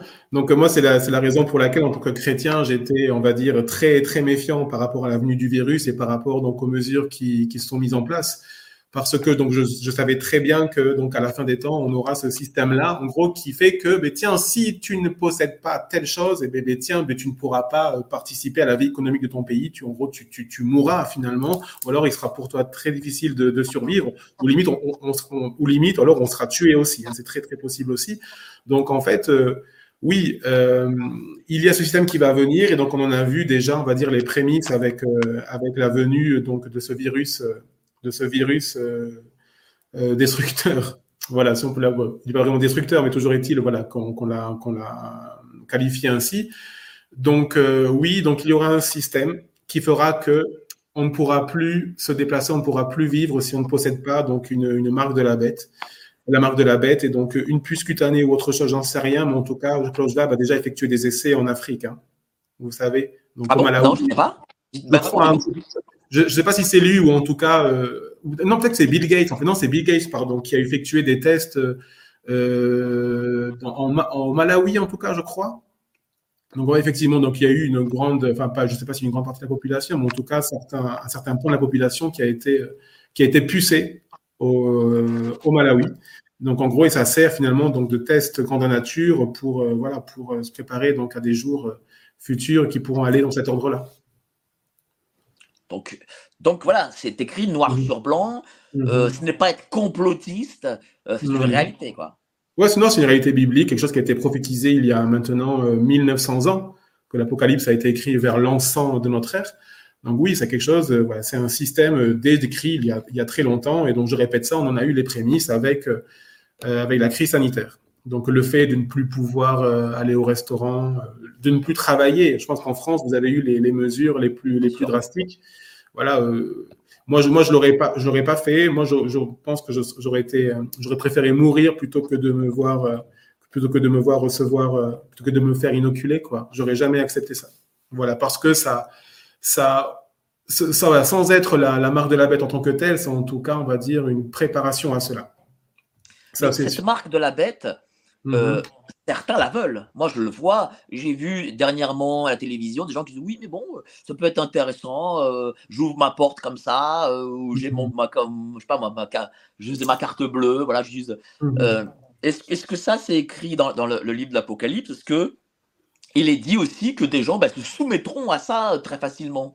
Ah non, mais non, alors, enfin, très facilement, c'est pas dit, mais en tout cas, enfin, il suffit de regarder la manière dont on a euh, on va dire, euh, euh, abreuver les gens de propagande en, ce qui, concernait le, vaccin, que, forcément il y, a, beaucoup de gens qui vont, suivre et qui vont vouloir, qui vont inspirer à être donc à recevoir cette puce ou en tout cas cette marque quelle qu'elle soit. C'est ça, ça me paraît évident. il y a eu quand même une forme de résistance en France et moi, vraiment, je bénis Raoult, entre autres, pour, pour ce qu'il a dit, pour ce qu'il a fait, pour ses enseignements. Je pense qu'il a sauvé beaucoup de vies seulement par ses enseignements. Voilà, plus que finalement les, les vies qu'il a soignées de ses propres mains. Mais euh, voilà, je, oui, bien sûr qu'il y aura des gens qui vont, qui vont accepter facilement parce qu'ils ne verront pas le mal, parce qu'ils n'ont pas la connaissance des Écritures, parce qu'ils ne veulent pas avoir la connaissance des Écritures, euh, parce qu'ils peut-être qu'ils seront trop naïfs pour y, pour y voir le, le mal qui, euh, qui s'y cache. Donc oui, bien sûr qu'il y aura des gens qui vont, qui vont accepter ça très facilement. Alors, euh, là, on, on, a, on est sur le chapitre Brigitte Macron, parce qu'il y a un, chapitre Brigitte Macron quand même. Voilà. Oui, oui, oui, oui. Fondamental euh, et essentiel. Ben justement, mhm. voilà, expliquez-nous, euh, Brigitte Macron, c'est le personnage central. Est-ce que dans les livres, l'antéchrist a à côté de lui ce personnage central? Non, il n'y a, a, pas de personnage central, mais en tout cas, on dit parce que bon, en fait, déjà, il faut expliquer pourquoi on parle de Brigitte Macron dans, ce livre-là. C'est bah, alors, je vais lire le passage. Oui, allez-y. Et en fait, en ce sens, l'enquête publiée de Natacha Ray a toutes les raisons d'être sérieuse, quoiqu'elle redoute d'être inquiétée. Mais pour éviter des représailles, elle dit disposer de documents secrets qui compromettraient le couple Macron et au-delà si jamais il s'avisait à rendre euh, l'injection. Voilà, pareil, hein, j'utilise des synonymes obligatoire pour les enfants. S'il m'arrivait quelque chose, dit-elle, ces informations seraient immédiatement publiées. Ils sont avertis. Ces, propos troublants ne sont pas sans rappeler la description. Écoutez bien les gens, hein, dont le prophète Daniel, fuit de l'homme du péché, c'est-à-dire de l'antéchrist, au chapitre 11 du livre qui porte son nom, il est écrit au verset 37 quelque chose indiquant une sexualité confuse. En consultant la traduction très littérale de Chouraki, nous lisons Il ne discernera pas les Elohim de ses pères, ceux que convoitent les femmes, et tout Eloa. Il ne les discernera pas. Celle de Martin est plus limpide. Et il ne se souciera point des dieux de ses pères, ni de l'amour des femmes, même il ne se souciera d'aucun dieu. Et Osterwald confirme, il n'aura égard ni au dieu de ses pères, ni à l'amour des femmes, il n'aura égard à aucun dieu. je mets de côté les versions qui sont les plus vendues et par conséquent les plus lues, en ce qu'elles me semblent en net décalage avec le texte hébreu d'origine. Cependant, la version de Shuraki est de loin la meilleure car le mot qu'il traduit par convoiter ne saurait relever de l'amour. Quoi qu'il en soit, ces différentes traductions traduisent les difficultés et les rapports distancés que l'Antéchrist entretiendra avec les femmes. Car quand Shuraki dit qu'il ne discernera pas les convoitises des femmes, ne fait-il pas allusion à leur désir d'avoir des enfants Or, Macron n'en a pas. Quand Osterwald et Martin s'accordent pour dire qu'il n'aura d'égard à l'amour des femmes, n'avance-t-il pas la même idée selon laquelle elle porte en elle le désir d'être mère Or, si Brigitte s'appelle en réalité Jean-Michel, alors Emmanuel Macron n'aurait jamais pu discerner le désir ardent d'une femme biologique. Hmm. Voilà, donc euh, avec ça, c'est un élément, je dirais, qui est extrêmement important. Et finalement, donc l'enquête de Natacha Ray, donc elle met en lumière donc euh, finalement donc un, des traits les plus caractéristiques de l'antéchrist, euh, j'entends beaucoup de, gens dire, par exemple, que l'antéchrist, ben tiens, ben c'est, je sais pas c'est Donald Trump ou c'est Zelensky, etc. Mais ça ne peut pas être. Ça ne peut pas être parce que ces gens-là, tout simplement, donc ils ont, ils sont hétérosexuels, ils ont des enfants, ils sont mariés, ils ont des femmes, tout simplement. Donc ça ne peut pas être. Il faut absolument, en gros, que tous les éléments qui sont compris dans la Bible, en gros, correspondent. On ne peut pas faire abstraction même d'un seul. Il faut que tout soit compris pour que finalement on puisse l'identifier correctement. Et donc là, encore une fois, donc euh, bon, bien sûr, je prends des pincettes et je vais parler donc au conditionnel. Si euh, Brigitte Macron est une femme, euh, pardon, est un homme, donc oui, donc effectivement, donc encore une fois, la, prophétie, euh, comment dire, colle bien, colle bien avec Macron, qui en fait donc du coup serait en couple non avec un donc avec une femme, en tout cas un homme, en tout cas donc une transsexuelle. Et donc ça, c'est un élément qui est fondamental. Et parce que L'idée qui se cache derrière, c'est que euh, la Bible, bien, entendu, est contre l'homosexualité, ça on le sait, elle est même considérée comme une abomination. Même si, je le répète, euh, bon, évidemment, je vais prendre, on est sur YouTube, donc je vais prendre quelques égards. Euh, il ne faut pas, voilà, c'est pas, quelque chose qui, voilà, que, que nous, comment dire, que je vais brocarder, voilà, hein, bon. Euh, non, les écritures, ce sont les écritures qui disent ça. Les écritures, disent, les écritures, voilà. Les écritures disent finalement en gros que la pratique, je dis bien la pratique de l'homosexualité, donc est une abomination. Euh, pour moi, ça, en fait, donc dans, dans, ma compréhension des écritures, je pense en gros que tout ce qui est abominable finalement est tout ce qui n'engendre pas la vie, tout ce qui finalement conduit à la mort. Et donc finalement, donc deux personnes homosexuelles ne peuvent pas engendrer la vie, alors justement que Dieu dans la Bible est un Dieu de vie. Donc c'est ça l'idée. Donc abomination parce que donc c'est un amour qui, enfin comment dire, c'est un amour qui ne qui ne produit rien, qui ne produit pas la vie. Donc ça c'est. Alors il y, a une autre chose. Excusez-moi de vous couper. Il y a une autre chose. Allez-y. Mhm. C'est que euh, justement parce que vous venez de dire euh, que ça, ça, va contre la vie. Euh, il y a deux choses que M. Macron a fait ou va faire. D'abord, ce qu'il a fait, c'est l'IVG Mhm. Euh, constitutionnalisé ou allant même jusqu'à, certains parlent de, de, 8 ou 9 mois. Exactement. Mhm. Et euh, la commission qui va créer la loi sur euh, le suicide assisté ou bon alors est-ce que c'est suicide assisté est-ce que c'est euthanasie? Bon mhm. en tout cas ce sera dans le c'est dans le quinquennat oui oui oui oui non c'est ça et, et donc en fait donc donc mais donc, je reviens donc sur l'homosexualité, donc considérée dans les Écritures comme une abomination parce que donc ne, produisant pas la vie. Euh, mais avec la transsexualité donc présumée de Brigitte Macron, donc là on arrive finalement à quelque chose en gros de plus euh, abominable selon la terminologie biblique, c'est que euh, on touche donc avec la transsexualité, avec la transsexualité, on touche finalement donc à la création de Dieu. On, on dit voilà que Dieu finalement donc il se il se reflète via via l'homme parce qu'il a créé donc l'homme à son image et donc finalement donc toucher à cette image, toucher à cette image là donc du coup c'est toucher finalement donc à la création de Dieu elle-même.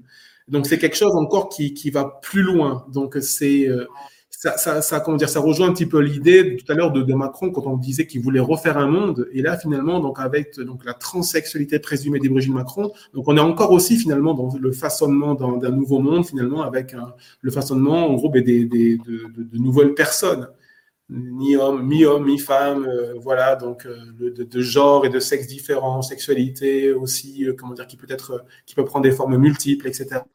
Donc on, on, comment dire, on touche là finalement donc au sacré à la création de Dieu finalement aussi encore une fois. Alors nous sommes déjà plus de 2000 personnes. 1h50 wow. d'entretien, plus de 2000 personnes. Merci à vous et continuez à, vous. à, relayer. Vraiment, c'est important. Alors, j'ai un message de Guy Brabant qui est très intéressant. Mmh. Il dit attention, il y a aussi Trudeau. Ok. Qu'est-ce que vous en pensez du personnage Justin Trudeau? Ouais, Je ne le connais pas, je connais pas beaucoup, mais euh, euh, j'aimerais bien qu'ils disent pourquoi Trudeau finalement. Parce que là, je. Bah, Trudeau, pas parce que euh, c'est un peu la même génération, il est un peu dans la même vision idéologique. Euh, il est euh, président, euh, je crois, je ne sais plus exactement, je sais pas comment ça se passe au Canada, d'un grand pays occidental. Mmh. C'est un peu son clone, mais version nord-américaine.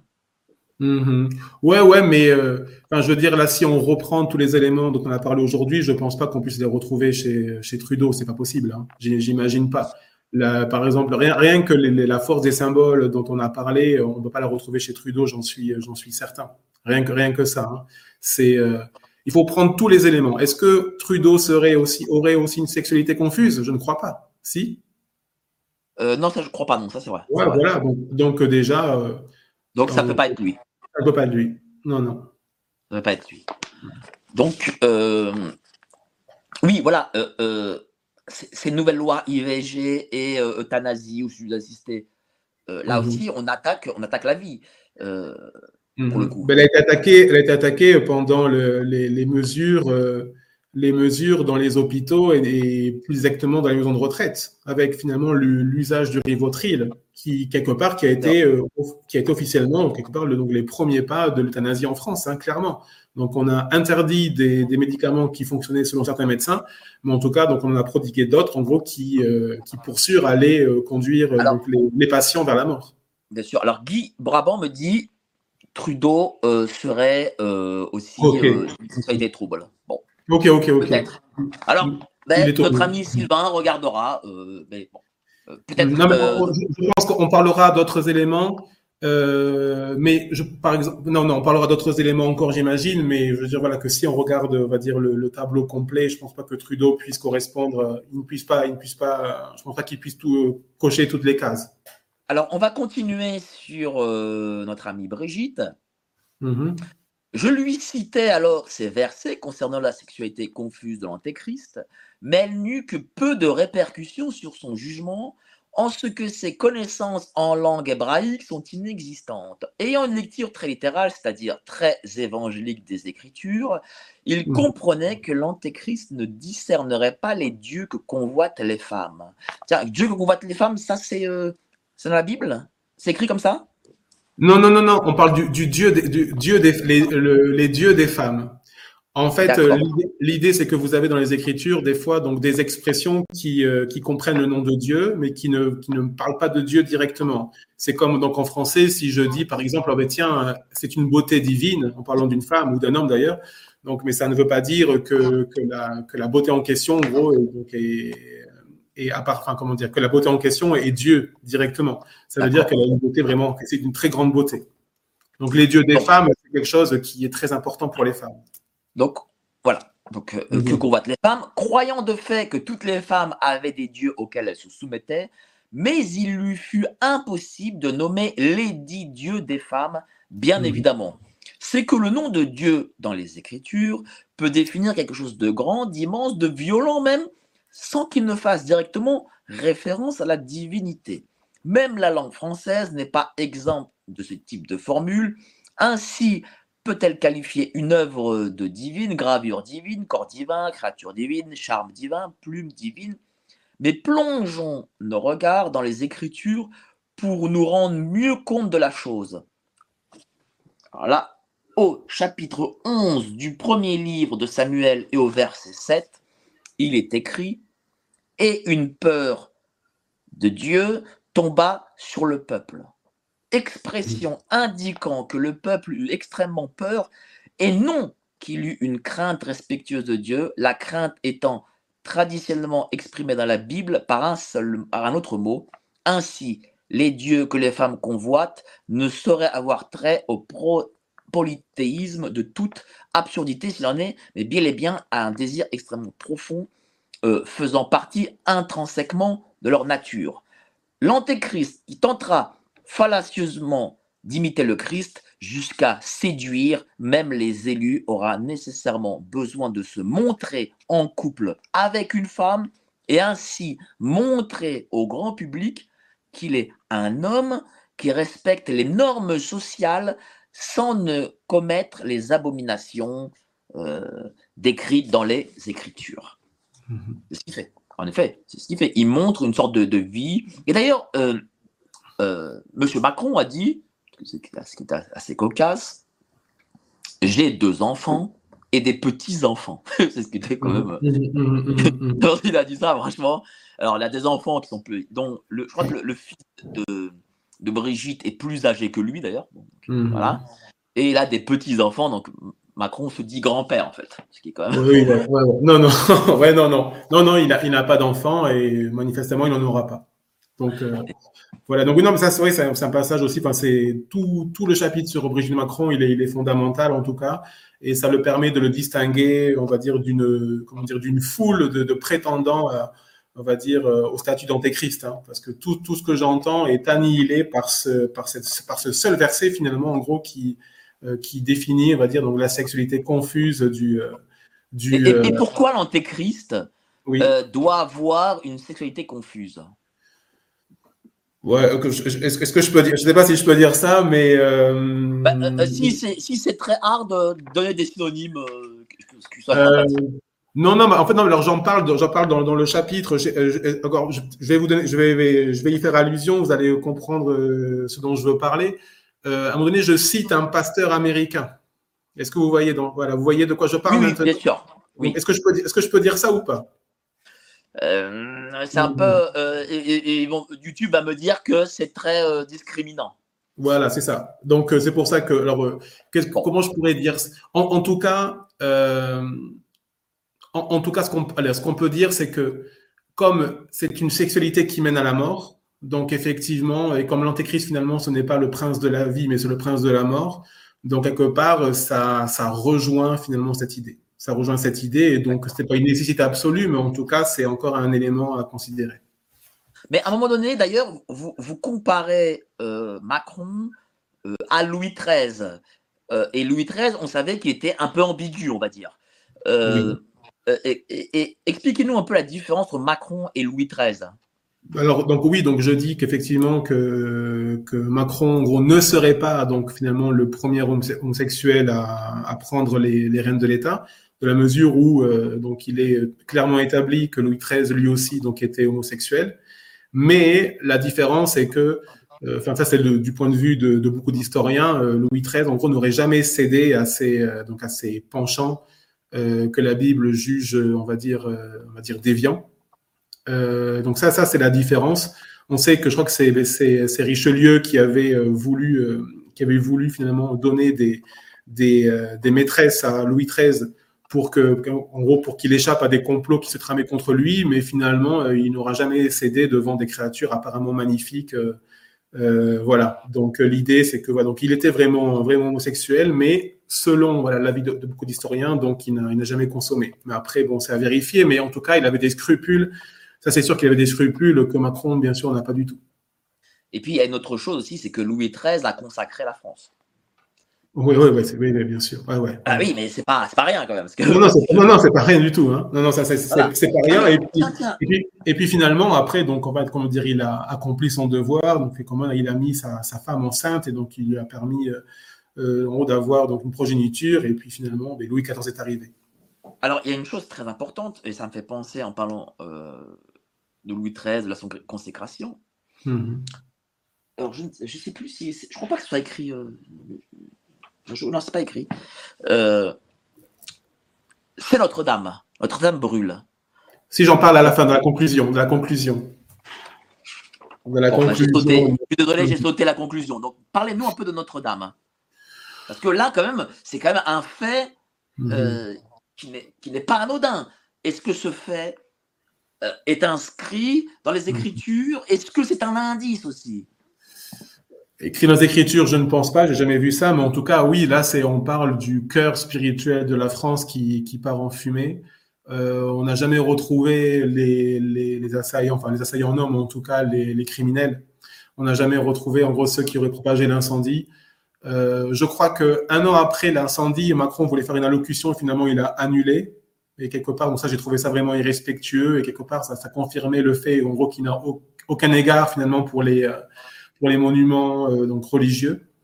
Euh, et donc oui, moi je considère que c'est un, encore un symbole. Donc voilà, donc le, cœur spirituel du pays qui part en flammes, sachant que dans cette dans, cette cathédrale, donc beaucoup de, chefs d'État ils sont venus prier. On pense euh, même donc De Gaulle ou Pétain, en gros, qui sont venus prier pendant le pendant l'occupation allemande. Mais il n'y a pas que, hein, il y a beaucoup d'événements qui sont passés. Napoléon aussi est passé par là, et tant d'autres. Donc euh, oui, euh, il y a aussi là encore matière à avoir un, un symbole effectivement. Et c'est pas n'importe quel symbole. Et rappelez-vous, ouais. euh, lorsque Notre-Dame brûle, euh, on a cette image où M. Macron et M. Édouard Philippe euh, rient oui, oui, oui, il se marre. Hein. Mmh. Ah ouais, il se marre. Il se marre. Bon, euh, bon après, bon, on ne on, on peut pas non plus, euh, comment dire, est-ce que c'était un rire nerveux, euh, de quoi, de quoi il riait, etc. J'en sais rien. Mais c'est vrai que, c'est vrai que voilà, que c'était pas, que c'était pas non plus, on va dire, le, le lieu et le, le, lieu et le moment pour pour rire, quoi. Mais voilà, mais après, bon, ça. oui, mais regardez. ça reste, monsieur... ça reste facultatif parce qu'on ne sait pas pourquoi ils ont ri, quoi. Mmh. Oui, mais. Je... Mmh. Regardez, regardez, le signe, regardez le signe euh, qu'il y a eu ce jour-là. Monsieur Édouard Philippe rit. Très bien. Il se cache d'ailleurs la bouche. Et regardez en l'espace euh, de. Notre-Dame, je crois que c'était à 4 ans, je crois, c'est ça Qui a brûlé. À peu près 4-5 ans maximum. C'était avant l'épidémie? Oui, oui, avant l'épidémie. Oui, avant l'épidémie, vous avez raison. Ok. Uh -huh. Et Déjà, regardez le changement physique de Monsieur Édouard Philippe. Ah, ah, ok. Donc, mais ça, c'est, ça, vient d'une, ça provient d'une maladie, n'est-ce pas? Il a une maladie, Edouard Philippe. Bah, lui, il dit, je suis malade. Mais bon, mm -hmm. ouais, il ne va, pas vous dire, euh, -hmm. j'ai changé de physique parce que j'ai été, euh, je sais pas moi, j'ai reçu une fatwa, j'en sais rien. Voilà. Euh, non, non, non, je, je pense, non, je pense qu'il est, qu'il est, il s'est confié sur sa maladie. Je pense qu'il est malade. Il y a, après, donc, la, la, raison pour laquelle il est malade, enfin, je, je, je, ne vais pas dire que c'est Dieu qui l'a puni. Je, ne vais pas dire ça parce qu'il aurait, parce qu'il aurait ri, en gros, de l'incendie de Notre-Dame. Je, ne vais pas m'avancer jusqu'à là. Ça, ce serait, encore une fois, tiré par les cheveux. Je peux pas dire ça. Ouais, ouais. Peut-être, hein, tout, est, tout est possible, mais voilà, je, Dieu, Dieu ne m'a pas dit euh, qu'il avait fait ça, qu'il avait rendu, euh, qu'il avait rendu malade Edouard Philippe parce qu'il avait ri de l'incendie de Notre-Dame. Je, non, non, je ne peux, peux, pas dire ça. Bon, vous le dites pas, mais bon. Non, non, non, non, non, non, non, non, non, franchement, j'ai jamais fait de lien. Après, tout est possible, mais moi, j'ai jamais fait de lien personnellement. Bon. Euh, je, je, je, ne, je ne fais pas ça. Je, je, ne, je, ne, tire, je ne fais pas d'analyse comme ça. Très bien. Alors, euh, il y a ce passage, car il est impossible que ceux qui ont été une fois éclairés et qui ont expérimenté le don céleste et qui sont devenus participants de Saint-Esprit et qui ont apprécié la bonne parole de Dieu et les miracles du siècle à venir et qui sont tombés, il est impossible qu'ils soient encore renouvelés en vue de la repentance, crucifiant de nouveau pour eux-mêmes le Fils de Dieu et l'exposant à l'infamie. Car lorsque la terre boit la pluie qui vient souvent sur elle et produit des plantes utiles à ceux pour qui elle est aussi cultivée, elle reçoit une bénédiction de Dieu. Mais si elle produit des ronces et des chardons, elle est jugée sans valeur et près d'être maudite, et sa fin est d'être brûlée. Seule la France, voilà, parce que je voulais, je voulais vraiment lire ce passage sur la France, pouvait engendrer l'antéchrist en ce qu'elle mit un point d'honneur à attaquer violemment la religion de ses pères, chose que nulle autre nation n'avait eu la folie de faire, comme l'attesta Tocqueville. Nulle part l'irréligion n'est encore devenue une passion générale, ardente, intolérante ni oppressive, si ce n'est en France, et, et on le voit aujourd'hui. En France, on attaqua avec une sorte de fureur la religion chrétienne sans essayer de mettre une autre religion à sa place. On travailla ardemment et continuellement à ôter des âmes la foi qui les avait remplies et on les laissa vides. Alors voilà, ça je voulais le lire, ce passage sur la France et euh, on va dire l'anticléricalisme. Mais du coup, est-ce que l'antéchrist vient aussi pour y imposer sa propre religion? Religion non, dans la mesure donc en fait donc on dit qu'il sera athée, enfin pas voilà, il, n'aura égard à aucun, aucun dieu, il n'aura, il n'aura pas égard au dieu de ses pères, donc ça c'est sûr que, qu'il, ne sera athée. Ça, c'est évident. Mais la religion où on croit en lui. Oui, non, mais là, le, fait, comment dire, en tout cas, de, de, se soumettre à son système, ça, ça me paraît évident. Et je pense qu'aujourd'hui, en gros, pour comprendre, donc si Macron est véritablement l'antéchrist, en gros, donc le système qu'il est en train d'installer, en tout cas pour la France, euh, principalement, c'est finalement l'idée de de, de mêler les peuples pour créer le chaos, parce que finalement, donc en gros, euh, finalement, euh, choisir, comment dire, soutenir la politique selon laquelle, donc en gros, on doit vivre ensemble, donc finalement, donc des, comment dire, que des gens qui, qui, croient en des religions antagonistes vivent ensemble, ça, force, ça crée forcément un chaos. Et à mon avis, ce qui va se passer, c'est que il y a une guerre en gros qui va s'installer en France. Alors peut-être en gros que c'est le conflit euh, israélo-palestinien, en gros, qui est en train de, s'importer en France, et on le voit déjà avec beaucoup de manifestations, et qui va peut-être finalement se solder par une, notre guerre de religion en France, à la suite de quoi Macron déciderait, enfin dirait, voilà, donc les religions sont fauteuses de troubles, donc elles mettent à mal mon idéologie, par laquelle finalement les êtres humains peuvent vivre ensemble. Donc on met à mal cette, on, on met à mal les religions pour que l'idéologie macronienne finalement puisse euh, continuer de subsister et finalement arriver à comment dire à, à, maturité et à, à, sa pleine expression. Pour moi, c'est ce qui va se passer. Donc du coup, c'est voilà faire venir en France, donc en Europe même, comment dire, des, des gens qui, qui, appartiennent de notre civilisation, qui ont des valeurs vraiment contraires aux nôtres, pour créer le chaos et après, finalement, en gros, pour euh, nommer le chaos, donc responsable finalement donc des guerres et donc supprimer les religions. Et donc oui, à ce moment-là, donc c'est la politique de l'antéchrist qui se mettra en place de manière féroce, en gros, contre tous ceux qui voudraient y résister. C'est mon avis. Ma, dernière question, euh, cher Sylvain, après deux heures passionnantes qu'on a passées ensemble. Il y a déjà. Hein. Mhm. Déjà, vous avez vu Et plus de 2000 personnes en même temps qui nous regardent. Donc j'imagine qu'en replay, ça fera énormément de gens et n'hésitez pas à relayer parce que là, c'est vraiment une exclue géopolitique profonde. Je ne crois pas que Sylvain ait parlé de son livre euh, quelque part euh, ailleurs, quoi. Non, je crois pas. Si, si, si, si, si. Ah, mais c'est presque une exclusivité. j'ai pas, j'ai regardé, j'ai cherché, j'ai pas vu. Mais bon, allez. Euh, en tout cas, pas à ce niveau. Hmm. Est-ce que les Écritures disent que l'antéchrist vaincra ou y aura-t-il quelqu'un, quelque chose qui l'empêchera de vaincre? Alors, euh, comme, comme l'antéchrist, finalement, il est perçu comme un homme qui n'a pas beaucoup de, pouvoir et de puissance, donc on dit qu'il sera euh, détruit euh, finalement, comment dire, très, très facilement. En substance, c'est ça. Donc il sera détruit, bien entendu. Euh, et selon les Écritures, donc en gros, il sera détruit au moment où, donc euh, je répète ça, une coalition internationale va se former contre Israël pour lui faire la guerre. Donc ça veut dire que pendant le gouvernement de l'Antéchrist, donc l'État d'Israël sera un État refuge. Donc ça veut dire que eux, ils résisteront, que les Juifs résisteront au nouvel, au nouvel ordre mondial. Et, et, finalement, en gros, parce qu'ils auront résisté, donc euh, l'Antéchrist leur fera la guerre. Ça, Mais est-ce que l'Antéchrist, alors euh, je vais mhm. reformuler différemment. Est-ce que l'antéchrist, qui n'est pas aussi puissant qu'on peut l'imaginer, mhm. est celui qui permettra l'avènement de la bête, en gros? Plutôt, plutôt ça, voilà. Ben, oui, bien sûr. Enfin, je veux dire, là, ça sera le, je veux dire, le, comment dire, avec l'avènement de l'Antéchrist, on assistera, on va dire, au déchaînement des puissances des ténèbres. Donc, on aura normalement donc une, ce qu'on appelle un temps de grande tribulation qui durera, selon certains chrétiens, trois ans et demi, selon d'autres, sept ans. Donc, un temps, donc en fait, où sera instauré donc le, le système avec la marque de la bête dont on a parlé tout à l'heure et avec donc l'idée de, de, faire la guerre donc à tous ceux qui résisteraient donc à, cette, à ce système-là. Et, mais donc, il y a des chrétiens qui pensent, enfin, il y a beaucoup de, gens qui pensent qu'en gros, que ce système sera global, qu'il, euh, euh, comprendra tout, qu'il, euh, se répandra sur toute la terre. Moi, je pense qu'il y, a des, endroits sur la terre qui résisteront finalement, donc du coup, à, cet ordre-là.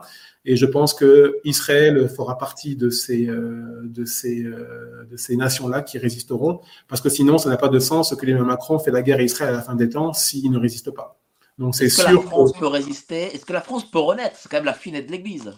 Mais justement, alors euh, comment dire oui, euh, enfin oui, elle le peut. Donc, mais donc elle, elle le peut bien entendu, j'imagine, mais euh, ça sera très très compliqué parce que le parce que le, le, le chaos est déjà très très profond.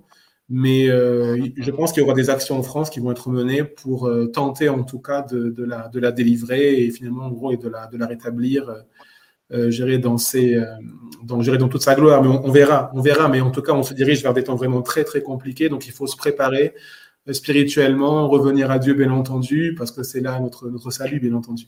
Voilà, on ne peut pas dire, euh, il y a beaucoup de gens qui, par exemple, en soutenant Zemmour, ils vont dire, ben, tiens, voilà, nous sommes voilà, nous sommes, euh, la France est un pays de tradition judéo-chrétienne, donc il faut préserver ça, mais on ne peut pas préserver seulement ça avec des discours. Il faut aussi donc être judéo-chrétien, ça veut dire être chrétien tout simplement, et c'est ce que la France a été pendant pendant très longtemps. Et donc euh, voilà, donc apporter des solutions politiques c'est bien, mais la plus grande solution euh, qu'on puisse apporter, c'est un retour à Dieu tout simplement. Merci à vous, cher Sylvain. Voilà, franchement, Merci à vous. achetez ce livre, vous apprendrez tellement de choses. Emmanuel Macron, l'antéchrist parfait. Euh, où est-ce qu'on peut retrouver votre livre, cher Sylvain? Alors, En fait, alors que, à cause de la censure, en gros, maintenant, je ne suis disponible que sur Internet, donc sur un site qui s'appelle thebookedition.com. Alors, en gros, écoutez, euh, vous m'enverrez le lien tout de suite. Moi, mm-hmm. je le mettrai tout de suite en description. Comme ça, les gens pourront cliquer dessus et euh, acheter votre livre hein, si ça vous intéresse. Mais vraiment, je vous le dis, allez-y, ultra documenté. Voilà, euh, tout, y a, tout est sourcé, vraiment tout est sourcé. Euh, c'est, euh, en plus, c'est pas ultra dur à lire. Voilà, même si vous, ne, vous n'avez pas fait beaucoup de catéchisme ou que sais-je. Voilà, mm-hmm. c'est pas c'est pas très très dur, mais allez-y, lisez-le.